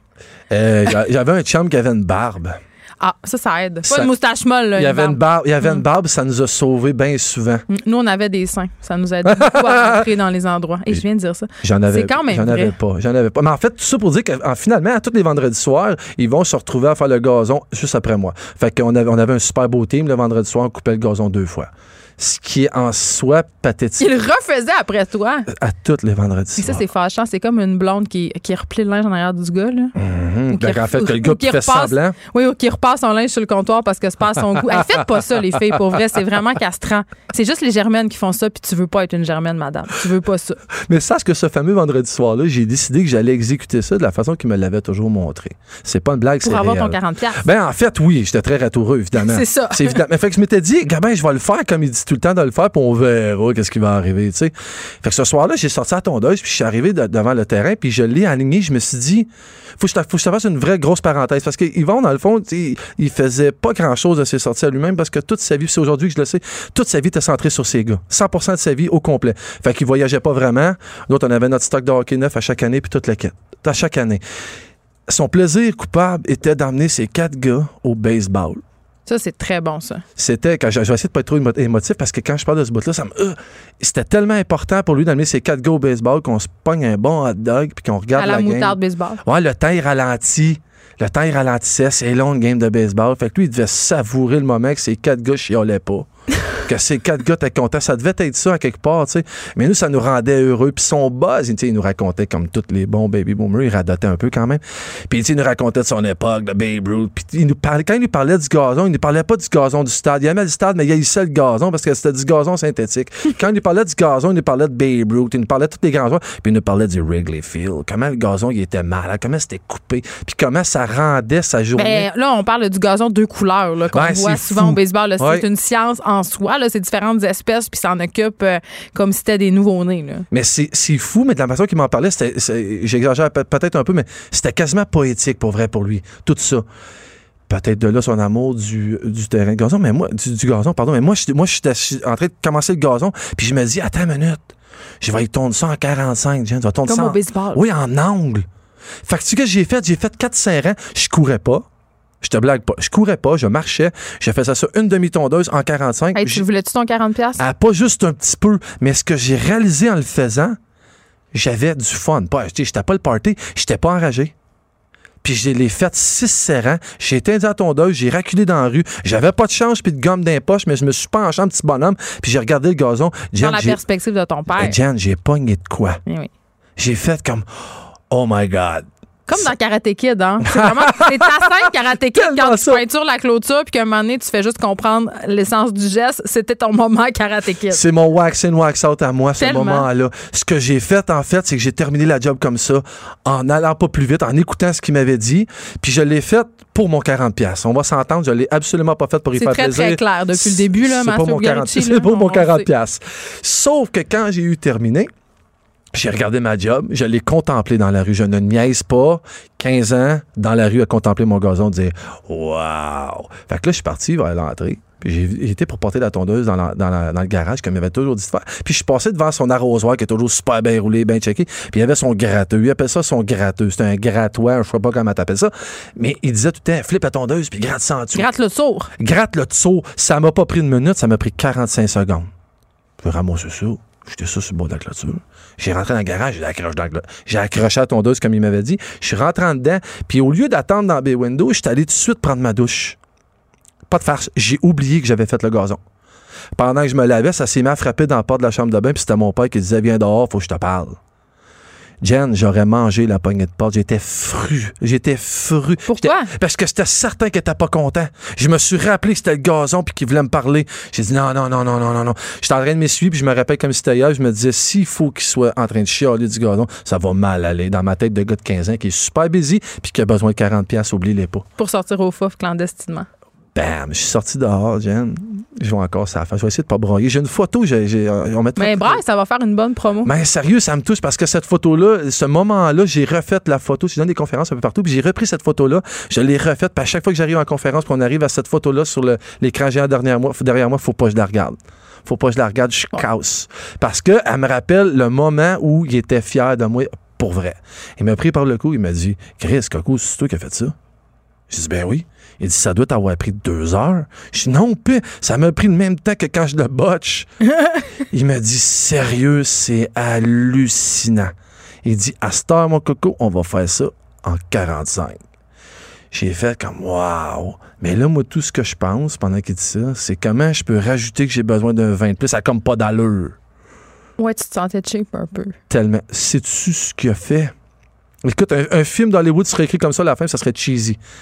Il a mis sa main dans ses poches, puis il a sorti 40 pièces. Il m'a dit, Coco, ça, ça vaut 40 pièces. J'étais gelé. Je broyais. 15 ans, broyé. M'a pris par le coup, il était fier, je broyais. Tu sais, dans la vie, Jen. Puis j'explique, j'essaie d'expliquer ça à mes enfants. Ma fille est à genoux dans le studio qui nous regarde. Mais là, elle est à genoux parce qu'elle est assise, pas parce qu'on l'a fait mettre à genoux. Là, C'est de la faute à Jen. Peterson que ma fille est à genoux dans J'ai le dit, coin. elle peut venir dans le studio seulement si elle s'agenouille.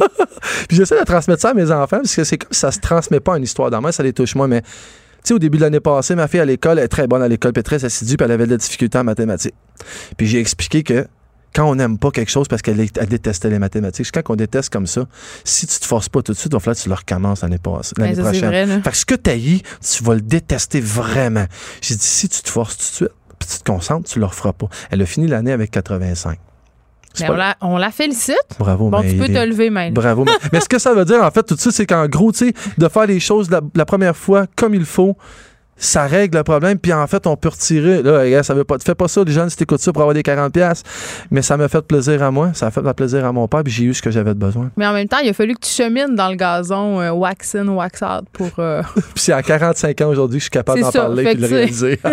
C'était la leçon de vie euh, d'un master Bugarici. Très touchant, quand même. Je pense qu'on a tous eu notre moment euh, tondeuse à gazon.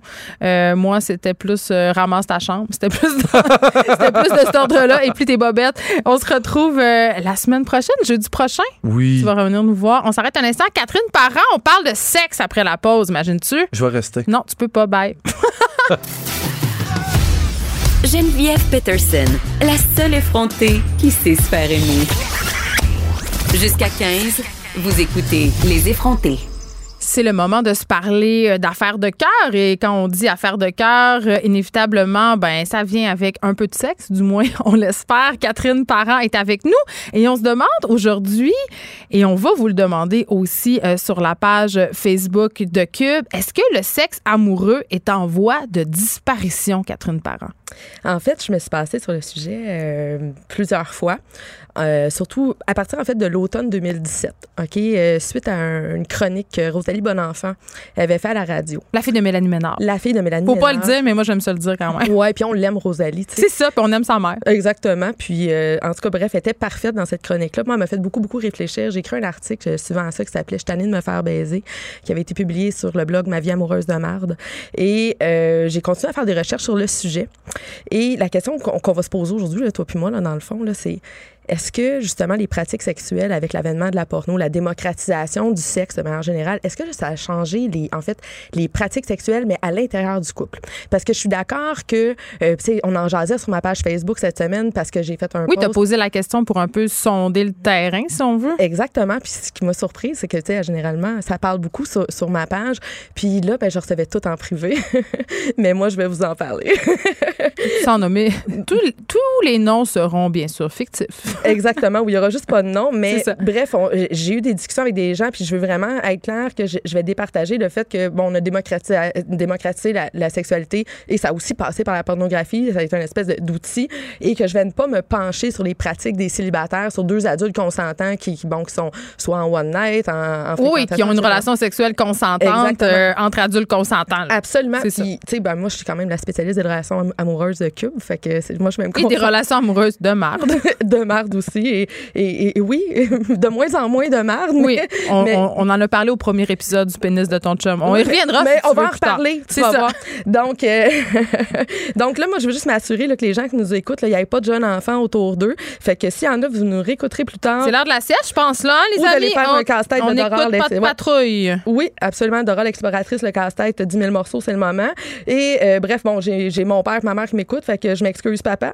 Et euh, donc, voilà. Alors, euh, moi, j'ai décidé de me pencher un peu sur. Tu sais, moi, je suis une fille d'entrepreneuriat dans la vie, j'ai- j'aime beaucoup ça. Puis, j'ai décidé de me, me pencher sur, le local, tu sais, et de baser mon étude sur Pornhub, étant donné que euh, le siège social se trouve. À Montréal, À oui, oui. Montréal, absolument. Et puis, euh, ce qui est super intéressant aussi, c'est que j'ai trouvé dans, dans mes recherches que euh, le, le mot québécoise en recherche sur Pornhub topait dans les top 5 au monde. Ce qui veut dire qu'on On est cochon. On est cochon, puis on est belle, c'est en tout cas. Bref, donc, mes statistiques partent ainsi. Là, je, je commence ma, ma chronique de même. Par année, Pornhub, OK, il y a 28,5 milliards de visites par année sur le site. euh, bon, Mais on arrive tous là par hasard, je pense. Hein? tous par hasard, c'est à cause des spams, puis bon, bref. Et il y a 81 millions de visites par jour, soit 50 000 recherches à la minute, donc 800 à la seconde. Les gens travaillent pas. ben, écoute, d'après moi, ils vont souvent aux toilettes. Mais, mais Hey, mais bref, attends, attends, j'ai un ami Oui. poli- oh, j'ai un ami policier, OK? Ah, Il va m'en vouloir que je raconte ça à la radio. Il me dit que souvent, il pognait des gars en train de se toucher sur le pont ou dans le trafic. Ah, mon Dieu. Parce que ouais, ils, seraient, ils règlent ça avant d'arriver à la maison avec leur, avec leur cellulaire. Là, parce qu'on sait quand même que le cellulaire, ça a beaucoup contribué à pouvoir écouter de la porn partout. Absolument. Ben, c'est, en fait, c'est le Et premier plus outil. discrètement. Absolument. C'est le premier outil. Ouais, sais. ça, ça y va. Euh, changeur de turco, là, ça se donne en masse. Bon, ben écoutez, on va dire au monde de faire attention à eux quand ils passent sur le pont Jacques-Cartier de bien... By the way, on peut pogner un ticket pour grossière indécence. Juste- et pour dire. conduite avec son cellulaire. Faculté affaiblie. Absolument. C'est ça. que- Beaucoup de tickets. Absolument. Fait que, puis moi, j'ai trouvé ça vraiment trippant là, de faire ce- ce- cette étude-là parce que j'ai découvert que par année, juste sur Pornhub, là, on parle pas du YouPorn, etc., là, juste sur Pornhub, on télécharge annuellement pour 68 ans de films porno. Là. Si Ben, on les écoute, collait, on- faut pas en manquer. ben écoute, si on collait tout ça ensemble, on pouvait passer, euh, on- même toi, moi, on serait morte avant d'avoir fini une année. Je me demande mais- s'il y a un film porno dans la navette que les Américains ont envoyé très loin, tu sais, avec une chanson des Beatles, puis les, les samples de l'humanité. Ben écoute, j'espère pour une eux. scène de Sacha peut-être. on espère pour eux. Et puis, euh, en fait, le, le taux d'utilisation, là, homme-femme, là, ben, il est sorti. C'est 75% des hommes, 25% des femmes. Mais tu sais, ça veut dire 25 ça veut dire une personne Ça veut sur dire quatre- que les femmes sont menteuses en esti. Absolument. Et euh, bref, c'est ça. Fait que là, moi, j'allais chercher ça, puis là, j'ai comme envie de parler au monde de, de, de tout ça. Puis, essaye de deviner, OK, sur mes 50 000 recherches à la minute, OK, Ouais. quelles sont les trois top recherches sur Pornhub? Toutes les affaires de Step Brother, Step Sister. ça, Les- c'est le deuxième. OK, euh, les bon. affaires de belle-mère, puis euh, les lesbiennes. OK. Le top 1, c'est les lesbiennes. OK. Le top 2, c'est les stepsisters. Et le top 3, ce qui m'explique, en fait, mon, le fait que été très populaire auprès des gars de la vingtaine quand j'ai fait Ah, les mon- MILF? Les MILF! Ah, ben oui, c'est vrai, j'aurais dû y penser. Ouais, ouais, quand j'étais sur Tinder, là, euh, ouais, j'ai, ouais, j'ai les gars de la vingtaine. euh, J'avais fait une émission peur. sur la porn à Canal Vie et, et on avait regardé c'était quoi les choses les plus recherchées selon les provinces canadiennes et ça m'avait beaucoup fait rire que dans les provinces de l'Est, c'était femmes qui fument. Il y a vraiment un trend de femmes qui fument en porn et c'est très populaire dans les provinces euh, comme Terre-Neuve, Nouveau-Brunswick. J'ai Eh jamais ben- compris pourquoi. Ben, écoute, il y a des si vous avez la réponse à la question 87 Cube Radio. non, mais il y a des provinces dans lesquelles on a plus le fun que d'autres. bref. Mais Qu'est-ce que tu peux faire? euh, en tout cas, il y a une Thaïlandaise qui fait des formes très bizarres avec la fumée de cigarette et son vagin, mais ça, ça sera peut-être l'objet d'une autre chronique. OK, ouais, puis j'irai voir ça parce que ça m'intéresse. Donc, puis les, les recherches associées, le top recherche associée, en fait, sur Pornhub, euh, évidemment, c'est asiatique. Fait que là, moi, Ah, la fétichisation, la fétichisation raciale, toi, chose. absolument. OK. Puis là, ben moi, ce midi, je mangeais avec mon amie Elisabeth, qui se trouve aussi être l'ex à mon chum. Puis on s'est dit, Colin, on va faire de l'argent avec lui. Tu sais, il est asiatique. On... T'as dit ça comme si rien n'était. J'ai dit Naclex à mon chum, là, je suis là dire. Ouais, ouais, non, mais c'est mon ami. Puis. euh, Ça reste famille. C'est ça. Et avec tous nos auditeurs de Cube Radio. Mais, mais on s'est dit, Colin, on, on devrait faire de l'argent avec lui, tu sais, un peu. Il trouvait une- un sideline. Une niche sur Pornhub. Exactement. Puis là, on s'est dit, Colin, on, on peut pas y faire ça. Parce que de toute façon, c'est un gars, il serait pas plus populaire. C'est sûr, c'est clairement une affaire de filles, là, les, cette affaire-là. Puis on s'est dit qu'au moins, on pourrait peut-être faire un vin ou quelque chose. En tout cas, bref. Fait que. Mais il faudrait qu'il soit consentant quand même. Oui, oui, il faudrait, mais euh, bon, évidemment, il ne serait pas. Alors, donc, l'âge moyen, euh, c'est de 37 ans. Euh, les gens qui consomment ça. Fait que tu sais l'espèce d'image où est-ce que euh, c'est plus c'est les plus jeunes, c'est parce qu'ils ils ont grandi avec ça eux autres là pendant C'est les gens en couple qui ont plus de sexe puis ils se masturbent dans la salle de bain, maintenant. On va se le dire, là. euh, on va se le dire. Hein? Puis c'est là je m'en vais parce que j'ai parlé à plein de monde Mais en je sais bien. cette semaine. Puis euh, tu sais c'est ça. Fait que, tu sais, il faut Le monde ne font pas juste se brosser les dents dans la salle de bain, Catherine Parent. absolument Ça pas. donne au plaisir euh, solitaire. ni sur le pont Jean-Cartier, visiblement, mais on remerciera ton ami policier pour les informations. Et donc, et donc, euh, tu sais, il faut vraiment s'enlever l'espèce d'image euh, de gens qui regardent la porno, qui sont comme soit un gros crade, là, un- Dans un- son sous-sol. dans son sous-sol, là, ou carrément des, tu sais, des, la revanche des nerds, là, tu sais, ceux qui pognent pas, puis qui, euh, Très bon trend de nerds en porn. Hein? Des bons petits vidéos nerds, il y en a pas mal Ouais, tu sais, aussi. geek, je suis sûre que c'est une recherche qui doit être quand Tellement. même... euh, Les geeks ont la cote. Ouais, Je absolument. parlerai jamais assez de mon amour des geeks. Je suis sapiosexuelle. Bon, voilà, c'est dit. Ah ben ça, Continuons. on en pour- on poursuit une chronique. Ah, on a beaucoup de sujets de chronique. Ah oui, vraiment. Donc, la con- ce qu'on se dit, c'est que beaucoup de gens s'enferment pour ce hum. Absolument. Puis, tu sais, là, la, la question que je me suis posée en, en regardant toutes ces statistiques-là, tu sais, parce que clairement, je veux dire, c'est pas qu'à- qu'à, tu sais, 81 millions de, de- de visites de célibataires par jour là, qui se fait là-dessus. Là. Non. Hein, on s'entend. Puis, euh, je me suis posé la question est-ce que les couples, dans le fond, font de moins en moins l'amour, tu sais, dans leur vie amoureuse? C'est sûr, puis c'est moins compliqué. Ben, c'est ça. Ça t'est jamais arrivé de dire, hey, c'est moins compliqué que de me toucher que d'initier un, un rapprochement? Absolument. Pourquoi je parle comme une candidate d'OD, donc tout d'un coup? je sais pas, mais peut-être qu'ils pourraient te mettre quelque part là-dessus à l'automne si euh, tu serais bonne. Non, je pense pas. Non, non, ouais, non. Ça pourrait être savoureux. Donc, euh, non, mais c'est ça. Fait que dans tous les cas, euh, moi, je me suis penchée là-dessus. Non seulement sur est-ce que les gens font moins en moins l'amour parce qu'il y en a qui comblent leurs besoins ailleurs seuls, mais aussi est-ce que ça teinte les pratiques sexuelles en Ben là, c'est clair que oui. là. C'est clair que oui. Puis, ben, tu sais, moi, j'ai vécu des expériences comme ça, là, avec, avec- de mes ex. Là, qui... C'est-à-dire? Ben, écoute, regarde bien. Toi puis moi, on a sensiblement le même âge. On a comme connu... Ben moi, j'ai 22, toi, t'as 18, c'est ça? C'est à peu près ça. Ben, D'accord. Puis on a un super beau compte Instagram. Extraordinaire. Suivez-nous, on est en bobette et en brassière sans arrêt. Voilà. Mais, euh, tu sais, bon, bref, moi, moi, je fais partie des, des, des enfants des années 80 qui a connu la sexualité des années Sans 90. la porn. Absolument. C'est comme, mon Dieu, c'est comme une espèce de, de- gradation. Est-ce hein, que tu te rappelles quand il débrouillait super écran? Parce que moi, oui. Ah, moi aussi, je me rappelle. Ou tu sais, quand on le mettait le poste flou. Ah, J'avais développé des techniques pour euh, aller à l'autre poste quand mes parents arrivaient. Ah ouais, tu C'est tout d'un coup, j'écoutais un documentaire alémanier. Ah mais ben, d'un autre genre. Moi, mes parents qui m'écoutent en ce moment avaient fait l'erreur de m'acheter une télévision pour mettre dans ma chambre. Et moi aussi! on était gâtés. Merci, Bleu Nuit. Mais tu sais quoi? Tu sais, on, on est quand même des femmes libérées aujourd'hui, puis sans doute ça a contribué à ça. Fait que dans tous les cas, euh, tu sais, la sexualité, elle, elle s'est vraiment transformée à l'intérieur du couple, je trouve, depuis l'avènement de la pornographie. Et euh, je ne démonise pas la pornographie en disant ça. Mais non, on aime ça, là. Je pense c'est clair Je dis seulement que ça a teinté les pratiques. Puis je pense que le problème, en gros, c'est que euh, il manque peut-être de balance. C'est de ça que j'ai parlé avec plein de monde là, qui m'ont contacté en privé pour me conter leurs histoires. Puis je suis allée lire des articles, je suis allée lire des trucs de psy. Puis je pense que le problème dans le couple par rapport à la pornographie, en gros, c'est une question de balancer. C'est de pas juste baiser tout le temps. Ben, Je pense que le problème, justement, c'est quand tu as l'impression que tu n'as plus, de vie- que plus de vie sexuelle parce que ton partenaire en a une sans toi.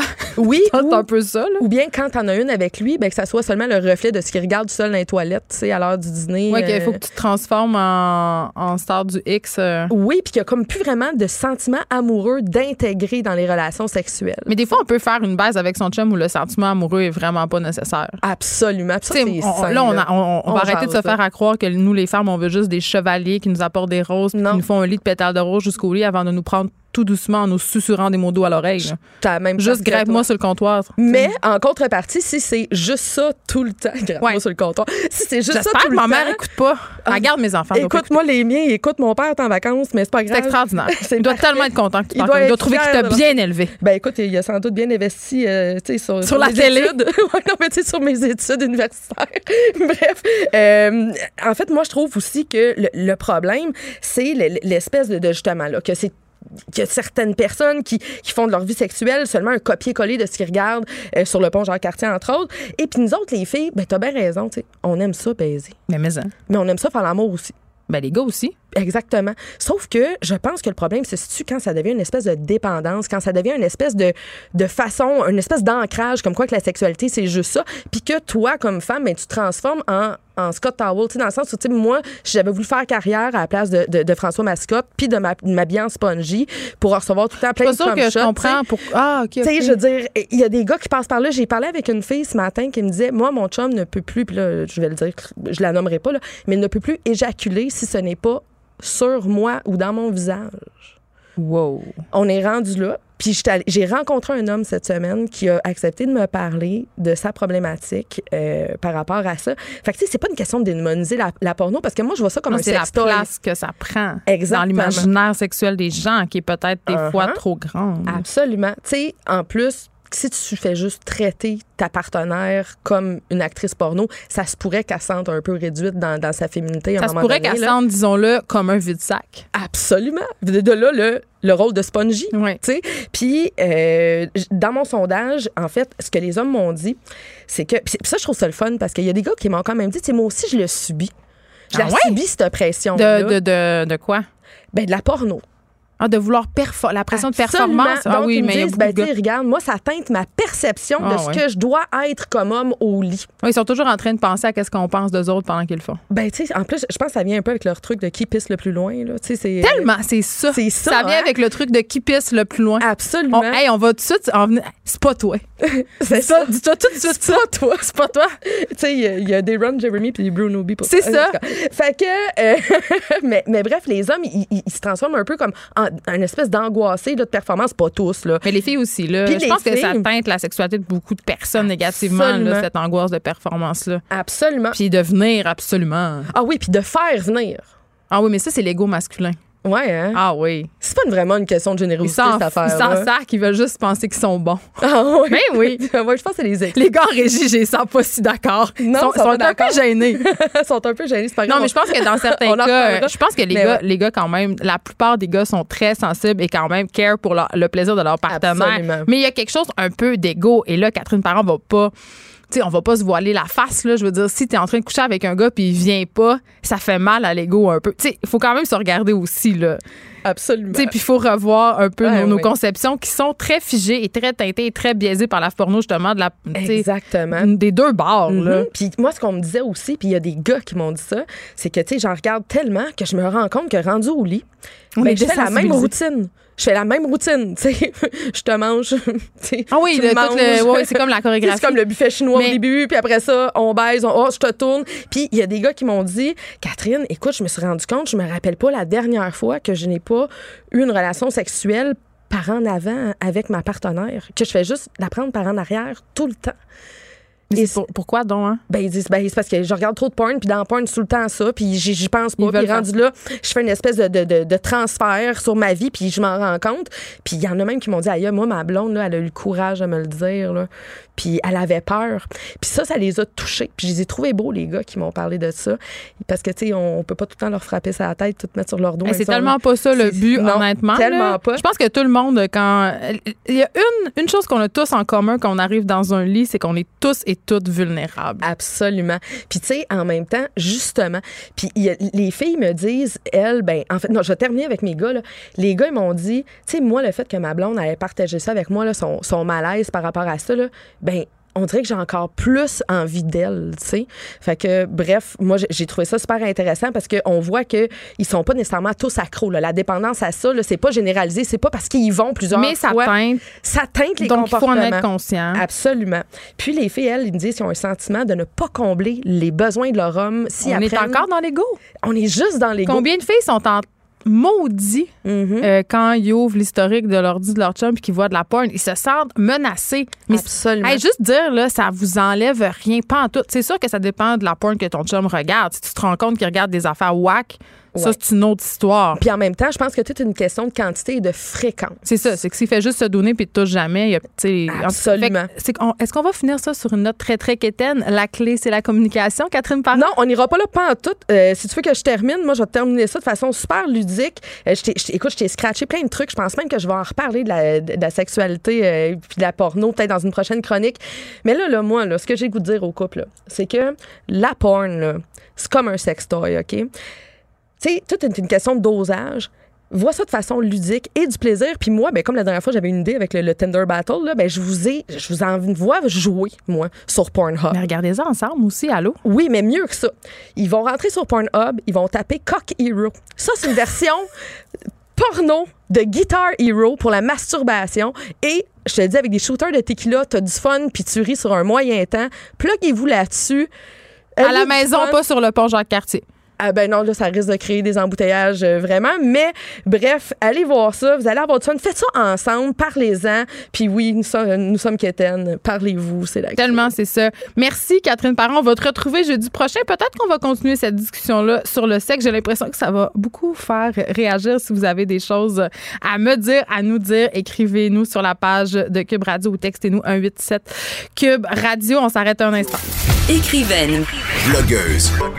Scénariste et animatrice. Geneviève Peterson. La Wonder Woman de Cube Radio. Potin, potin, potin avec Caroline G. Murphy aux grandes papesses du oui-dire et des gossips. Bonjour, es-tu là? On dirait que je cale Marie-Blanche. Comment J'adore vas-tu? ça. Je vais bien. Il me semble que ça fait longtemps que je t'ai pas vu. Ben, moi? La semaine nous paraît toujours trop longue. C'est ça. Il faut que tu parles des choses sérieuses pendant comme. C'est peut-être le froid jours. dans le studio qui fait Hey. que j'ai des pertes de mémoire. On gèle. Je Faut- sais. faut- je- Mais en fait, c'est c'est moi qui ai demandé euh, à mes patrons de baisser la température pour rester jeune éternellement. Tu fais bien. Ça, ça préserve. Ça, puis dormir dans un intellifrais. Vive congelé. Les pots qu'on met au frigo? Moi, j'attends que Tupperware co- co- commercialise le lit. Mais c'est tellement une bonne idée. Mais moi, hey, c'est pour vrai, attends. Restes Je peux pas que je parle un- encore de. J'aimerais tellement ça rester fiché au complet, mais ce, Ben que oui. je, ce que je. Pourquoi Tupperware fait pas un- une association avec Frigidaire puis ils font pas un. parce qu'au lieu de mettre tes maudits pots là, dans ton frigidaire, là, ils pourraient faire comme des, des tiroirs puis tout ça, ça serait extraordinaire. En tout cas, appelez-moi. Ben On va commercialiser ça. Mais- non, mais t'as raison, mais j'ai des amis, attendons-nous euh, là-dessus, là, qui ont enlevé les tiroirs à légumes puis qui mettent les gros, gros intellifrais carrés, là. Tu sais? Ben, Fait moi, que c'est ça que je fais. Ben, c'est ça. Fait que, mais Mais moi, j'ai un meilleur truc que ça. C'est-à-dire créer une association? Non? C'est quoi? Ben, partir une sec, premièrement. Mais Oui. ça, c'est vraiment bon euh, pour euh, voler l'argent, les payes de, des personnes. Mais non, euh, tu prends les pots, tu les mets dans tes tiroirs à légumes puis tes fruits Ouais. et tu montes le reste en haut. OK. Hey, femme au foyer sort de ce Ben corps. oui, voyons. La pro. Hey, parle-moi des, parle-moi des Kardashians, fais quelque chose. non, changeons. Seigneur. Excusez-nous pour cet Ils font des légumes. signes là-bas, ils veulent que j'arrête. Arrêtez de. Alors, commençons tout de suite avec Scarlett Johansson Ah, m'énerve. et la bague, toi, là. Tu y as-tu Hey, la, la- le maudit gros Joel! le Jewel? Hey, C'est, euh, euh, c'est une bague avec un peu, la bague à Scarlett. c'est quelque chose. Écoute, alors, la Scarlett de 34 ans s'est fiancée Hmm. euh, récemment avec Colin Just. Je l'aime assez, lui. C'est qui, lui, hein? C'est le gars qui lit les nouvelles dans Saturday Night Live. Mais j'aime donc bien ça. Ouais, il est funny. Fait que, euh, écoute, se sont fiancés. 450 000 La. Selon les experts, au moins 450 000. Alors, c'est une Tiffany. Qui sont les experts? Moi, c'est la question que je pose aujourd'hui. Les experts Qui en qui? évaluation De bagues de vedettes. Ouais, c'est ça. Ben, ce panel-là. En même temps, je veux dire, c'est une Tiffany's, là. On l'a vu. Ils Donc, ont juste à aller sur le site Internet. ben, c'est ça. Ou, je- là, je suis pas sûre que c'est indiqué. Elle est pas sur le site. Non, je pense, je pense qu'il faut comme tu t'habilles, tu sais, tu te mets une étole de fourrure, est-ce que puis tu y vas, là. Est-ce que tu as vu que sur le site de Tiffany's, il y a une section complètement euh, ridicule, euh, des, euh, des objets? Genre un coup Oh de non, papier à 6 000 oui. comme Oh, à la portée de toutes les bourses. Ben, je sais que la dernière fois que j'étais allée au Burks, là, tu sais, je vais là souvent, Moi, il y avait euh, un, un mini cadre photo, là, tu sais, pour une photo euh, très régulière, là, genre 4 par 6.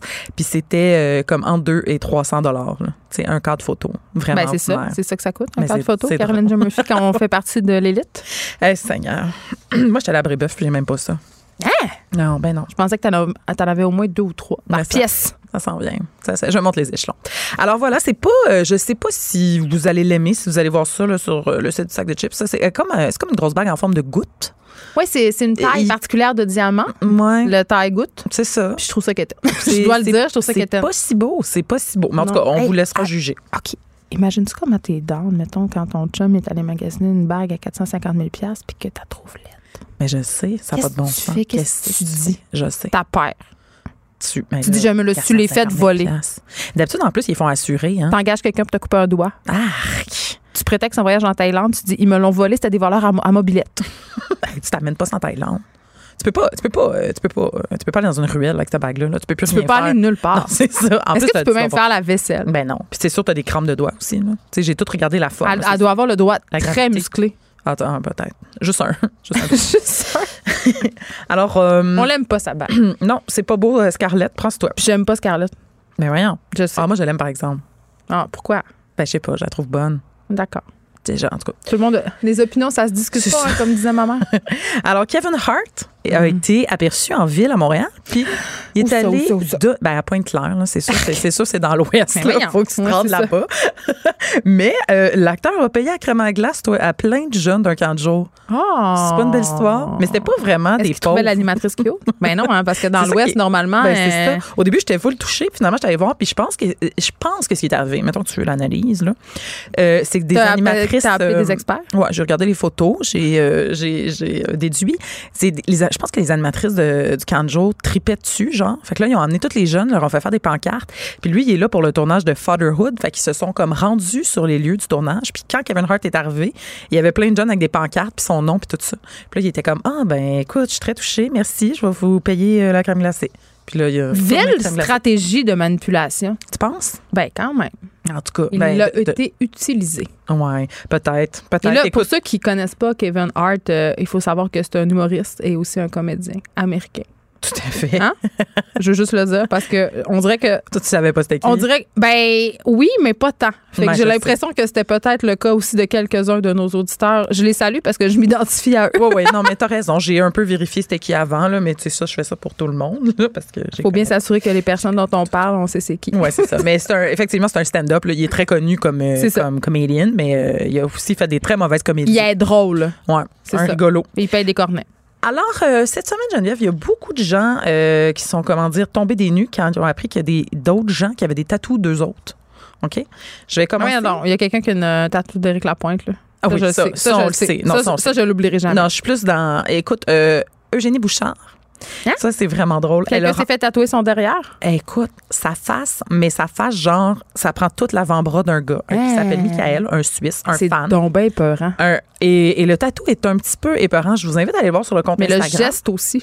de, d'Eugénie. Oui, et, et tu vois qu'elle elle rencontre, puis elle a fait comme des petites vidéos, là, euh, et c'est, c'est comme bourré de malaise. Là, tu sais, comme, mais, mais pourquoi t'as fait ça? Puis là, tu sais, il parle avec un, un immense accent euh, franco-suisse. là. Puis comme, euh, je sais, I don't know.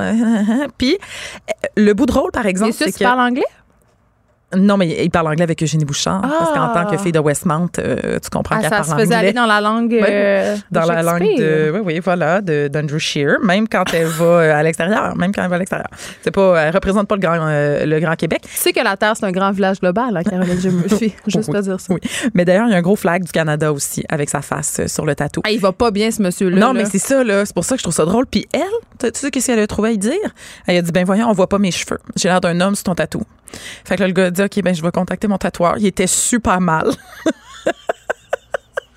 ah, moi, je trouve ça hilarant. C'est vraiment une vidéo c'est ma de partie préférée. Ah oui, oui. Elle était comme, ben là, rajoute-moi des cheveux. Fais quelque chose. Elle a dit ça. Je, je- tout d'un coup, soudainement, Tu l'apprécies? je l'aime.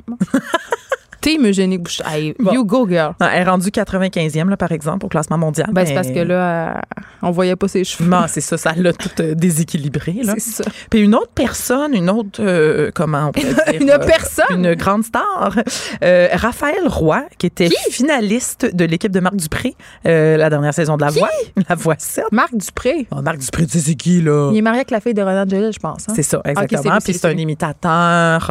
Ah oui. Coach, coach, coach. On va l'appeler coach Dupré. Là. C'est son nom à la voix. Bon, écoute, sa finaliste, toi, tu sais, là, non, tu sais pas c'est qui, elle était toujours habillée en jaune à la voix. Je sais pas. Bon. J'écoute pas la voix. Elle a fait là, des- beaucoup, beaucoup de sorties contre euh, l'intimidation sur les réseaux sociaux. Ah, m'énerve, mais j'adore le jaune. Bon, alors elle porte beaucoup de jaune. Et Excellent. elle, elle a un ami qui est aussi un finaliste à la voix qui s'appelle. euh, euh, comment s'appelle-t-il? Mais c'est pas vraiment important. Eh bien, ouais, il s'appelle Justin. en tout cas. Alors lui, il s'est fait tatouer son nom, Raffroy, toi. Mais voyons donc. Sur le bras. Hey, Oui. c'est tous des gens qui vont. On s'entend que plus tard, ils vont se réveiller à 43 ans puis ils vont avoir des regrets, ces gens-là. Ouais, puis je me dis, un petit nom là, tu sais, en pâte de mouche, là, ça, ça se cache, mais la grosse face de Jenny Bouchard. Les- mais les signes chinois, c'est. Il n'y a, jamais eu rien de pire que les signes chinois. Ah, ça, ça me fait rire. C'est tellement chinois. drôle parce que j'espère juste que les gens qui tatouent les signes chinois comprennent puis écrivent juste des mots très, très caves. C'est sûr qu'ils font ça. Là. Ouais. C'est sûr qu'ils font des jokes. Là. T'en as pas, C'est toi, sûr. de, de Moi, je n'ai aucun tatouage Ouais, et j'en suis excessivement fière. Hey, on marche en dehors des sentiers battus. Complètement, filles. je sais. Hein, on fait partie de l'élite poesque. Ben, je sais pas si ça va. Notre peau est vierge de tout tatou. Ah, Ben, l'autre fois, l'autre fois, j'ai, ben, j'étais assise chez nous le soir, puis j'étais en proie à la crise de la quarantaine, je pense, Caroline. Ah, j'ai dit, je pourrais me faire un petit tatou très discret. Puis à un moment donné, je me suis ressaisie, puis j'ai dit, ben non, je vais m'acheter une moto. Tu l'as-tu fait? Mais non. Hey, euh, c'est tombé dans À place de ça, je me suis acheté des bottes très chères sur le site de l'Intervalle. T'as bien 280 taxes incluses. Oups, j'avais dit à mon chum 210. J'ai menti. Un petit mensonge. ben écoute, ça, ça me fait euh, un, un lien super intéressant avec ma prochaine nouvelle qui est. Mes euh, souliers? Non, c'est Jessica Alba, 38 ans. Ça, ça, ça commence à te ressembler. Elle regrette deux de ses tatouages. Elle a avoué, regretté, écoute, mon mot t'es décrire, tu vas peut-être comprendre, là. un bouquet de fleurs dans le cou. Qui se fait tatouer un bouquet de fleurs dans le cou? Tu sais, parmi toutes les choses que tu peux te faire tatouer la terre, toi, tu te dis un bouquet de fleurs. C'est le cou, moi, je trouve Hey, je vais me faire tatouer un coton-tige. Je Ben non, pense que ça serait beau. Toutes les filles ont des bouquets de fleurs, mais Mais voyons, pas quelle fille a des bouquets de fleurs? Ben, à part d'un film un porno. petit peu plus jeune que nous, là. Mais non, mais pas une grosse fleur euh, multicolore, là. Mais tu sais, une fleur séchée. Hey, Il y en a, là, Hey, pas, c'est plus, pas plus loin Il y en a ici, on travaille avec ces en ont. personnes-là. Ah oui, ah oui, ah oui. Oh mon Dieu, je pensais pas. Bon, fait que euh, Jessica, là, la belle, elle regrette ça. L'autre, dire Jessica, s'il vous plaît? Jessica, l'autre, ce qu'elle regrette, c'est un, un arc, OK? Comme un arc de Cupidon, mais dans le bas Elle du a dos. trop lu. Non, les tatouages dans le bas du dos, le c'est non. tramp stamp qu'on appelle. Les Hunger Games. Ah, c'est triste. Non, c'est. euh, Alors voilà. Je connais des gens qui ont des barbelés autour du bras. hein. Ça, c'est pas drôle. Ah, ça, c'est à cause de. Pamela Anderson dans Barb Wire. C'est comme, really? Ça, ça trahit ton âge en Ben, plus. de entre 35 et 42 Ah ans. oui, ah oui, ah oui. Ça, ça- ah, je suis triste pour eux. Je le sais. Ils font même pas dissimuler en plus. Ils sont même pas comme Joanie Gontier qui anime qui se le font. Elle se le fait enlever, elle. Laser? C'est pas un. elle a Moins d'un an après, après cela de fait. Ben voyons. Je te jure. C'est quoi, elle? Elle l'a-tu dit? Pas un. Pas Elle la- dit, mais je m'en rappelle plus, je dois t'avouer. J'ai juste, euh, je me suis juste rappelé de la partie loufoque de son histoire, c'est-à-dire je me fais tatouer, deux jours plus tard, je le regrette. Ben, tu vois, nous autres, Je pense on des lettres. dans ce panneau-là. je pense que, non, nous, on est, euh, on est des libres penseuses. Oui. C'est ça. Alors, écoutais-tu sur la piste, euh, Genève, dans les années 95-97? Rafraîchis-moi la mémoire. Le super trio euh, constitué de Jessica Bar- Baker, on va dire Barker. Pas Jessica Barker, ça, c'est les intrépides. Jessica Baker, ben c'est la même. Pour vrai? oui, oui, c'est la même. Ben oui, c'est la même. Avec euh, Vincent Bolduc et Guillaume le Métis-Vierge. Oui. Tu sais, c'était un trio multicolore, il y avait Ah, toujours des t-shirts la de couleur. Ils faisaient sur la piste, c'était un peu scientifique, un peu sketch humoristique. Ouais, je. Famille. En tout cas, moi, c'était drette mes années, j'avais Ah 10 ouais, ans, je les aimais assez. T'es les pirates, puis tout. Ben là, c'est comme un nom potin. Elle vient de confirmer 20 ans plus tard qu'il s'est Jessica, ça? jamais rien passé de sexuel. Oui, Entre qui? Entre euh, Elle, Guillaume, et, Vincent. Vincent? Le trio, le trio des années 90. On pensait qu'elle avait fait des threesomes. Ben, c'est ça que tu m'apprends? Ben, c'est parce que pour la, pour la petite histoire, il y avait, il y avait 17 ans, euh, les trois à peu près. L'âge de tous les possibles. Ben, tout est possible. Et elle était toute seule en appartement à Montréal, mais les deux gars venaient de la région. Laurentide. Et là, ils dormaient chez elle. Ben, Laisse-moi parce que t'héberges des gars qui font des, obje- des orgies, là. Euh, les gens sont. Les gens sont. ont l'esprit mal mais tourné. ils dormaient aussi dans le même lit, Geneviève.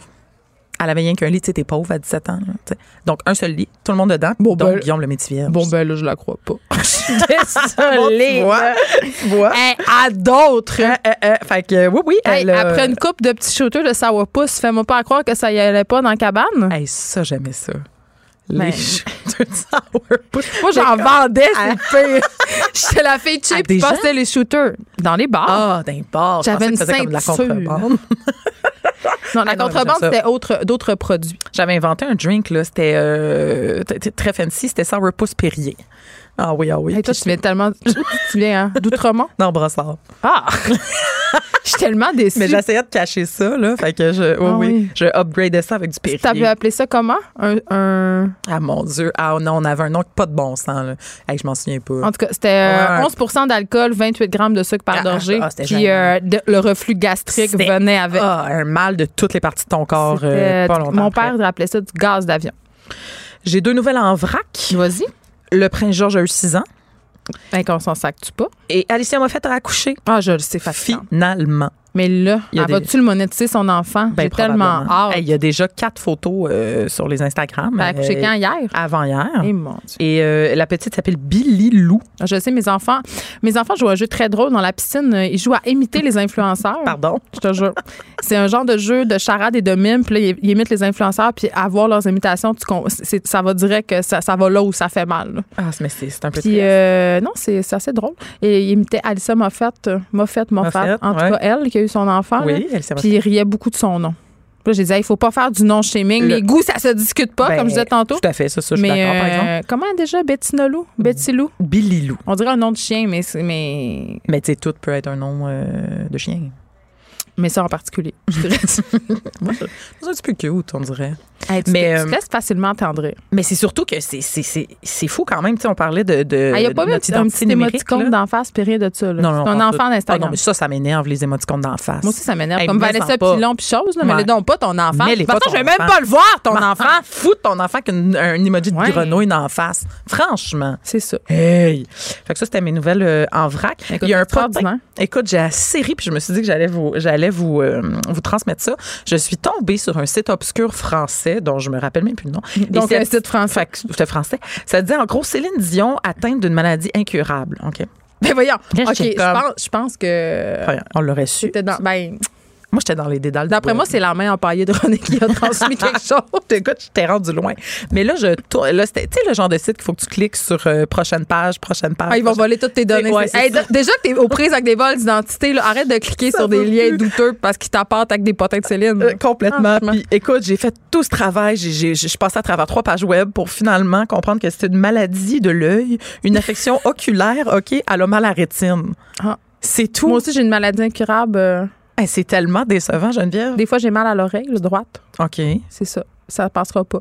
Bon. Peut-être que tu t'es fait une couette trop serrée, là, genre. c'est, c'est ça qui arrive. écoute, est-ce qu'il nous reste un peu de temps? Ben, pas tant, mais tu peux, tu peux y aller. Ben, écoute, on pourrait peut-être le faire la semaine prochaine. On a. euh, non, ben, vas-y maintenant. Je te, Ok, ben, c'est moi qui décide ici. Ah ouais. OK, on a un collègue au- Bon. au, Journal de Montréal qui a fait la liste des couples qui n'ont pas passé en 2019. Ben, Ben, pourquoi t'as pas commencé par ça, ta chronique? Là, tu m'intéresses. Ben, Bon. parce que tu vas comprendre. Qui s'est laissé? Bon, Je suis là-dedans? Il y en a que- qu'on se rappelle. Premièrement, Louis-José Houd et Magali Lépine-Blondeau Oui. se sont laissés, mais eux, tu sais, on a comme. On s'en- je pense qu'on s'en est un étaient peu crissé. Ben, j'étais jamais ensemble. On a même. Il n'y a aucune photo d'eux qui existe dans nos archives. Je voulais tellement se rendre intéressant. Ben, c'est. Fait que là, Hey, Excusez-nous euh, les anti-pubs. On a appris en février qu'ils n'étaient pas ensemble, mais dans le fond, ça faisait peut-être un an. Là, tu sais. C'est ça. Ensuite, Maë Paiement et son Mhm. mari, OK, avec qui euh, trois enfants. Elle a des déboires financiers, ça aussi, on l'a appris. Eh ben voilà. Euh, donc, euh, et son, son mari s'appelait Jean-François Como. Je veux juste te dire qu'elle est en vacances en ce moment, elle est très active sur Instagram. Je- Moi, Mm. Ça, ça m'étonne tellement pas que tu suives Marie Paiement. Euh, un autre qui a eu des déboires financiers, hein, puis qui s'est divorcé, Caroline Néron et Ouais. Réal Bouclin. Tu vois, C'est fini. c'est fini. Tout ça, c'est fini. Mais ça, c'est une bonne nouvelle. Ben, Tu peux pas être marié dépend quelqu'un qui s'appelle. Réal Bouclin. Ouais, mais il l'aidait, il l'aidait Financièrement, dans son entreprise, tout ça. Bon. Mhm. Euh, José Godet, Ouais. Monsieur Oh oui, et après Nancy Boilette. 18 000 ans d'union. Voilà, c'est quand même euh, c'est quelque chose ça. Snip, mais snip. eux, ils avaient quand même bien documenté ça. Hein, ils disaient qu'ils avaient réussi leur séparation. Puis Ah, ils ont happy uncoupling, là. C'est les. Gwyneth et les Chris Martin des pauvres. Exactement. On les salue. On, on s'en rappelle. Tu sais que les parties de divorce sont de plus en plus populaires. J'ai un ami qui a un restaurant, puis euh, il, a, il a ouvert une salle de traiteur, puis il a fait deux parties de séparation à date. Ben voyons. Je trouve ça génial. Ben c'est ouais. Ben oui. tu t'entendes bien. Ben, attends, mais si tu, tu ensemble, les gens, les, les, les anciennes personnes du couple. Ils sont là avec leurs amis, puis ils célèbrent leur break-up. Je trouve ça capoté. Ok, c'est pas genre mettons moi je me divorce puis j'invite mes chums de filles. Il faut qu'il y ait Non. comme le gars avec qui j'ai Ouais, c'est un divorcé. parti de séparation. C'est drôle, Je trouve ça merveilleux. 2019, les gens sont Ouais. fuckés. Why Oui, c'est not? vraiment hot. Ouais, non. Ouais. Hein. Mais tu sais, là, la fameuse euh, phrase là, qui dit comme sois en couple avec quelqu'un avec qui tu voudrais te séparer. Je- Je pense que c'est la phrase que pas beaucoup de monde. euh, Ah, c'est mal dit, mon ça. affaire, mais vous comprenez là, ce que je veux dire. qui est d'autre pas passé au travers? J'aime ça. Ben, Les Sarah échecs amoureux. Labrosse et Olivier Larouche. Écoute, moi, je savais C'est même qui pas. eux autres? Ben, Sarah Jeanne, c'est c'est écrit, mais qui? je savais même pas qu'elle était en couple. Ben, ben, c'est ça que j'ai appris ça en même temps. Par la Ah. même occasion, ça fait cinq ans qu'ils étaient ensemble. Ben, voyons elle a toujours été discrète. Ouais, sur les, sur les tapis rouges, tout ça. Elle était rarement avec lui. Puis elle disait, ah, je veux pas en parler, c'est très précieux. Euh, tu sais, elle, est- elle, elle est assez, euh, comment dire, réservée. Ben, Et ben là, c'est terminé. Est-ce que je tombe en bas de ma chaise? Pas tant. Bon, T'as l'air très, très. euh, j'ai l'air frigorifié, c'est surtout ça. T'as l'air d'avoir froid, mais t'es solide sur ta chaise. Merci, Caroline J. Murphy. Je rappelle à nos auditeurs qu'on peut lire tous ces beaux potins fort euh, utiles au, euh, au destin de l'humanité. On se le rappelle dans les vraies choses sur le site du sac de chips. On s'arrête un instant. De 13 à 15, Les effrontés. deux heures où on relâche nos bonnes manières. Après tout, on est en vacances. Cube Radio. Surprise, surprise, on est avec ma propriétaire de resto préféré, MJ Gertin. Hey, je me cherchais tellement des raisons salut. pour t'inviter depuis, tant- depuis longtemps. Mais là, t'aurais dû. Je serais venue pour n'importe quoi. Ben là, j'en avais plein de raisons euh, parce que évidemment, euh, je te suis sur Instagram et là, j'ai vu tu avais participé au Tofu d'or. Euh, Pour les gens qui te connaissent pas, tu es la propriétaire du Sata Sushi qui est un restaurant à Hochelaga Maisonneuve, Ouais. mais tu es aussi euh, puis ça même moi je le savais pas, MJ. Hein, quoi? Je savais pas que tu étais végétalienne, je le Ben savais ouais, pas. Ça fait fucking 10 ans. Ben, et c'est ça. Puis je veux, Ouais. je veux, premièrement, je veux savoir parce que, évidemment, tu viens de dire, ça fait 10 ans, c'était pas à la mode, là, 10 ans, être végétalienne? Euh, écoute, moi, la mode, ça m'a jamais euh, interpellée. Bon, ben, euh, j'étais en moto sur la 40. Je roulais. Puis là, à un moment donné, à ma gauche, j'ai vu un camion rempli de cochons euh, qui allait à l'abattoir. Puis, tu sais, quand tu regardes ça, t'as comme des petits trous, fait que tu vois vraiment les yeux des animaux. Souvent, leur nez dépasse. Hein? Ouais, C'est ouais, ouais. C'est- assez, assez frappant. Puis là, j'avais mon, mon full face. fait que je me suis retournée un petit peu. Puis là, euh, j'ai j'ai- j'ai vu leurs yeux, ils m'ont fixé. Puis ça, un œil, là, un œil d'animal ou un œil humain, là, ben, ça parle. Puis, puis j'ai vu de la souffrance. J'ai- ça me, ça me chaviré. Puis à ce moment-là, tu mangeais de la viande, là. Ouais, ouais, ouais, ça me l'a l'air. là. Je m'étais jamais questionné. euh, bon, c'était comme euh, I go with the flow, puis that's it, tu sais. Puis là, j'ai fait aïe, aïe. Puis je me suis mis à brailler dans mon casque de moto. J'ai failli bêcher, je te jure. C'était comme. Ça arrivait comme. Bref, puis j'ai vraiment regardé les, les cochons. J'ai soutenu le regard, puis tout. Bref, je prends la prochaine sortie, je m'en vais chez nous. J'habitais pas loin. Puis là, euh, j'étais comme, man, qu'est-ce que c'est ça? Puis j'étais allée sur euh, Google. J'ai commencé à checker euh, toute l'in- l'in- l'industrie euh, des animaux, comment ça se passait. Puis j'ai fait comme, wow, OK. Non, non, non, je veux pas participer à ça, là. Ça a aucun bon sens. J'étais où? Genre, c'est tellement loin, tu sais. C'est tellement loin de nous, puis on se questionne pas quand, tu sais, il y a tellement des trucs dans notre vie qu'on fait par habitude. On suit une masse. Euh, on se pose pas toujours des questions sur tout. Puis ça, je on peut être dans n'importe quoi aussi, mais bref. Élément déclencheur, c'était ça. Du jour au lendemain? Euh, euh, j'ai arrêté de manger les, les, ben, les cochons, euh, donc toutes les bacon et compagnie, là, tu sais. Euh, puis après ça, euh, je me souviens, je m'étais fait donner de quoi? Puis un, un Saint-Hubert. Puis là, j'en mangeais bien gros, j'aimais bien ça. Puis là, je me fais venir une cuisse. Puis là, je pète la, la cuisse là, avec l'os. Puis je me suis sentie comme gros genre Cro-Magnon cannibale. J'ai fait aïe aïe man, non là. Puis c'est juste venu, j'ai juste venu reconfirmer que c'est pas pour moi cette affaire là. Mais c'est-tu parce que t'aimes les animaux? J'adore les animaux, mais si j'en ai, Ouais, t'as-tu des animaux de compagnie t'es avais- contre ça aussi? Parce que ça Ben non, ben non, ben non, ben c'était- c'était la des- captivité des animaux. Non, non, ben non, je suis pas. C'est, c'est, je, je suis contre la souffrance. Je suis contre euh, la, la, la compassion. C'est, c'est, c'est, c'est, c'est mon, c'est mon purpose, là, tu sais. Fait que, non, non, euh, animaux de compagnie, ça va. hein, hein, faut juste que tu t'es les traites comme si c'était tes kids, dans le fond. Mais, tu sais, pas aller à l'école, on s'entend, là. Mais, tu sais, juste être, tu on- normal, là. Juste fais pas les bouffer, là, tu sais. Et là, Mais, euh, puis là, ça, ça, fait 10 ans. Ça fait 10 Puis ans. C'est un peu le même moment où t'as ouvert Sata Sushi. Ben, ça fait 14 ans que j'ai. Sata. Puis on était deux, euh, deux à l'époque. J'ai racheté mon, mon ex-partner il y a environ 5 ans, mais euh, tout ça pour dire que oui, je, je- on s'en va où, là? Ben, on s'en va à deux affaires. Ouais. Un, t'étais vegan avant le temps, mais t'étais Ouais. aussi dans Hochelaga avant le temps parce Ouais. que, là, 14 ans, Ah, ben ça... c'était trashos un peu, Ben, là. exactement. Moi, je, je, je datais une des anciennes. ben, en fait, c'est deux filles qui avaient parti le SATA. Moi, j'en datais une des autres. Finalement, ça n'a pas fonctionné avec les deux. Donc, après, je pense, cinq mois, je me suis dit, OK, tu sais, puis je, je, je vais racheter l'autre, mais je me souviens au début, j'allais les aider, tu sais, à arranger le local. C'était un Ouais, parce super manuel. Là, tu, les gens ne voient Ben, pas, mais tu reviens de ton autre resto dont on va parler tantôt et t'as de la peinture. Là, tu as les deux Ah ouais. mains dedans. Tu fais ça toi-même. Ben, j'essaie de faire le plus que je peux, là, tu sais. Ouais. Euh, je suis pas une pro, mais je me débrouille. Donc, tu as rénové tout ça? Ben, oh, tu parles de Satan? Ouais. Ben là, ça, c'était- Tania puis Sacha à, à l'époque, là, en 82. Non, c'est une joke. L'année où je suis née. ah ouais, hein? Puis c'est ça. Puis moi, je me souviens, je disais aux filles, je dis, hey! Mais quel trou! C'est quoi cette merde? Puis je trouvais ça. ah, tout était à chier, là. J'étais comme, vous êtes folle. Puis quand ils ont renippé l'endroit, ben, puis que la- la- comme la- ça marchait pas entre les deux, ben, j'ai comme vu un petit potentiel. J'ai dit, OK, c'est beau. Fait que je l'ai racheté l'autre pour une certaine somme. On a fermé pendant un mois. On a repimpé l'endroit. Euh, on a pogné le permis d'alcool. Puis finalement, tu vois, on est rendu là. Ben, je veux dire, j'ai racheté l'autre. J'ai fait des, j'ai renippé la place encore, mais euh, ouais. Mais, Puis- mais MJ, les sushis, c'est pas vegan. ben non, je sais, là. J'ai pas le choix. Ben non, mais je sais qu'on allait là. Ça, j'ai dit, là, on s'en va où, On là? à est-tu deux places? mais c'est ça, t'as-tu une éthique à deux vitesses? Euh, non, euh, euh, écoute, euh, j'ai pas une éthique à deux vitesses, mais ça me challenge beaucoup. Euh, v'là environ. euh, Attends, parce que j'avais ma partner aussi, tu sais. Euh, c'est pas une excuse, euh, mais on avait, on avait sorti un menu vegan. Parce que t'en as des sushis J'ai des vegan. sushis vegan, au ouais. Ouais, ouais. Puis, euh, avant, on avait un, un rouleau au poulet, ça, on l'avait enlevé. Fait que là, en fait, le restaurant, depuis, euh, depuis cinq ans environ, tu sais, j'ai une, machine, une petite machine à café, là, ben basic, puis je, je, je ne sers pas de lait de vache. C'est vraiment juste du lait de soya ou je- lait d'amande aussi. Fait que c'est vraiment comme poisson ou ben vegan à all the way. Mais là, euh, mon but, c'est de slowly but surely parce que c'est c'est tout le, le- c'est le succès de Sata qui me permet d'ouvrir Mimi and Jones là, en- entre Qui va être autres. dans le Myland. Ah ouais, on est on- on- j'ai skippé un step hein, Non, là. non. Ben non, Ah, vas-y. J'ai fucké le punch. C'est pas tant un punch, mais tu t'en vas lentement, vers- mais sûrement Ouais. vers la cuisine. Ouais, mais vite. tout ça pour dire que le Sata là, euh, je veux vraiment pimper mon menu vegan à fond la caisse.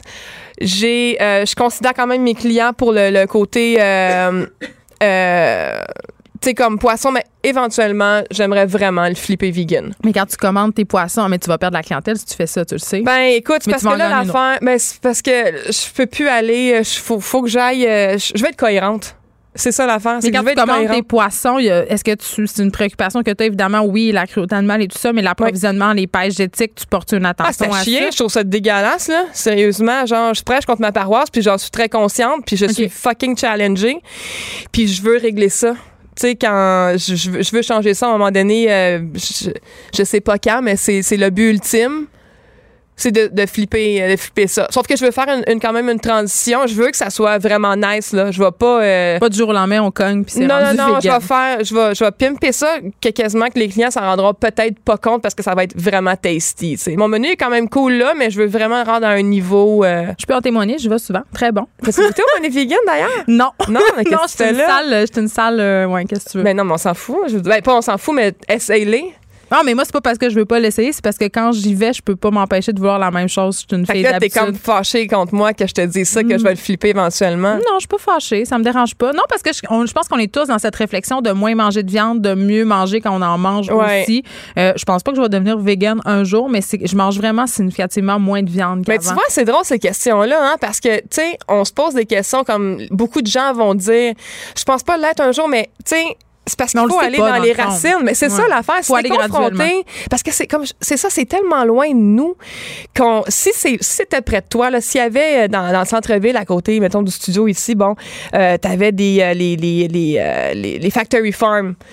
Puis c'était tous des murs en vitre, là. Puis tu voyais là, les cochons, tu voyais toutes les Ben, patentes. moi, je suis une fille. Tu sais, moi, j'ai chassé dans ma vie, j'ai pêché. Fait que, tu sais, je- c'est quelque chose que je- je- dont je suis consciente. Par mais- contre, je réalise que mes enfants, ils ont l'impression que de la viande, ça pousse dans une barquette Ben, de styromousse. Mais c'est ça. Mais, mais quand même, là, faut que je te dise, faut que je t'avoue Ouais, de quoi, là. Bon, là, t'as participé au tofu d'or. Ouais. Et la gagnante de l'année passée, elle avait inventé une recette. C'est le, le fameux tofu magique. Ah oui, c'est Léonie qui avait. Ah ouais, ok. Ouais. Pas, je, je savais pas le background. Je suis là pour ça. Fait que là. Mais attends, c'était pas le premier tofu d'or cette année? Non, je pense que non. C'est sûr?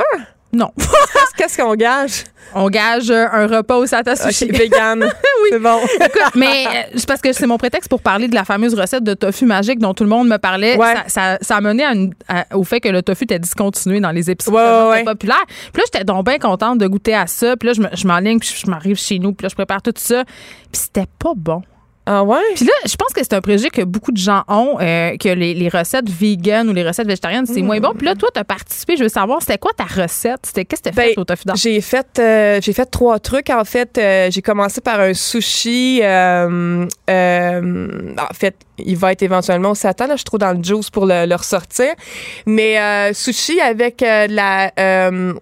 euh, c'est fait à base de soya, en fait, l'intérieur, avec un maillot épicé, la- comme tu connais au Satan, mais version végane, avec euh, de la... euh, attends, je dis toujours à l'envers. Texture... Euh, voyons, je suis veg. euh, De la rib pressée de vegan. non, c'est un. Attends, non, parce que c'est genre trois lettres, c'est la texture. En fait, c'est un- un- c'est comme un soya que tu que tu réhydrates puis que tu lui donnes un goût, disons dans un bouillon. Fait que je mets ça dans un genre de Fait que ça bouillon peut à l'oignon. n'importe quoi. C'est ça. Comment? Ça peut. Ça ouais, ça prend la ça prend la, la, la, la, saveur. Puis euh, avec euh, bon le, le tempura et vegan, bon euh, je- bref, c'est un c'est un, c'est un maquis botanique que j'ai fait. euh, euh, puis c'était vraiment bon. Là, tu sais, c'était des avec les- sushis que tu as fait. au sushi, j'ai fait aussi des raviolis. Puis les raviolis farcis avec un, un fromage, ben fromage, je vais dire fromage, Un là, mais fromage. un fromage ou un, un fromage végétal, on peut le dire. Moi, ça me, ça, ça me fait chier ça. Ouais, mais là, tu peux pas appeler ça de même. Hey, fuck you, Chris, c'est ça. Oups, je l'ai dit.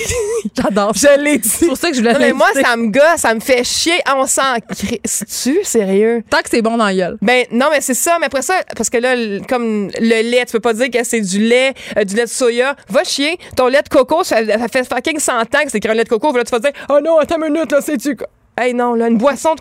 Je comprends Bref. ton point. Soyons. Fait que, Il ne ouais. reste pas de temps, puis je m'en voudrais de pas te parler euh, de Vegan Job Fait quand même. ouais, mais PS, PS, les raviolis, les raviolis, c'est fait que c'est fait avec un comme un à base de tofu, mais c'est comme un- ça vient indienne, ça ressemble beaucoup à du ricotta. Fait que ce qu'on veut dire, c'est que ça peut être bon. C'est ça qu'on veut C'est dire. pas que ça peut être bon, C'est bon. c'est fucking bon, Bon. là. Puis là, parle-moi de ton prêt à manger, parce que là, je suis quand même fait venir Bon, le prêt à manger, il est mort, by the way. Là. Il est mort, Ça, ça a été le pont. ton resto. Ouais, c'est ça. Ça a été le pont entre, bon, j'ouvre-tu, j'ouvre-tu pas, j'ouvre-tu, là, pas. t'ouvres ton resto le c'est ça, dans le Myland, qui va s'appeler Mimi and Jones, en l'honneur de mes deux chiens. Mimi était mon pug que j'ai eu pendant 13 ans, décédé de vieillesse. Et Jones, euh, décédé l'an passé aussi de vieillesse, que j'ai adopté. C'était un chien rescue, une Californienne. Fait qu'on va aller te voir là, ça ouvre quand? Certain, la semaine prochaine. Bon, ben, tu vois, on- le hasard Mimi fait bien les Jones, choses. Certain.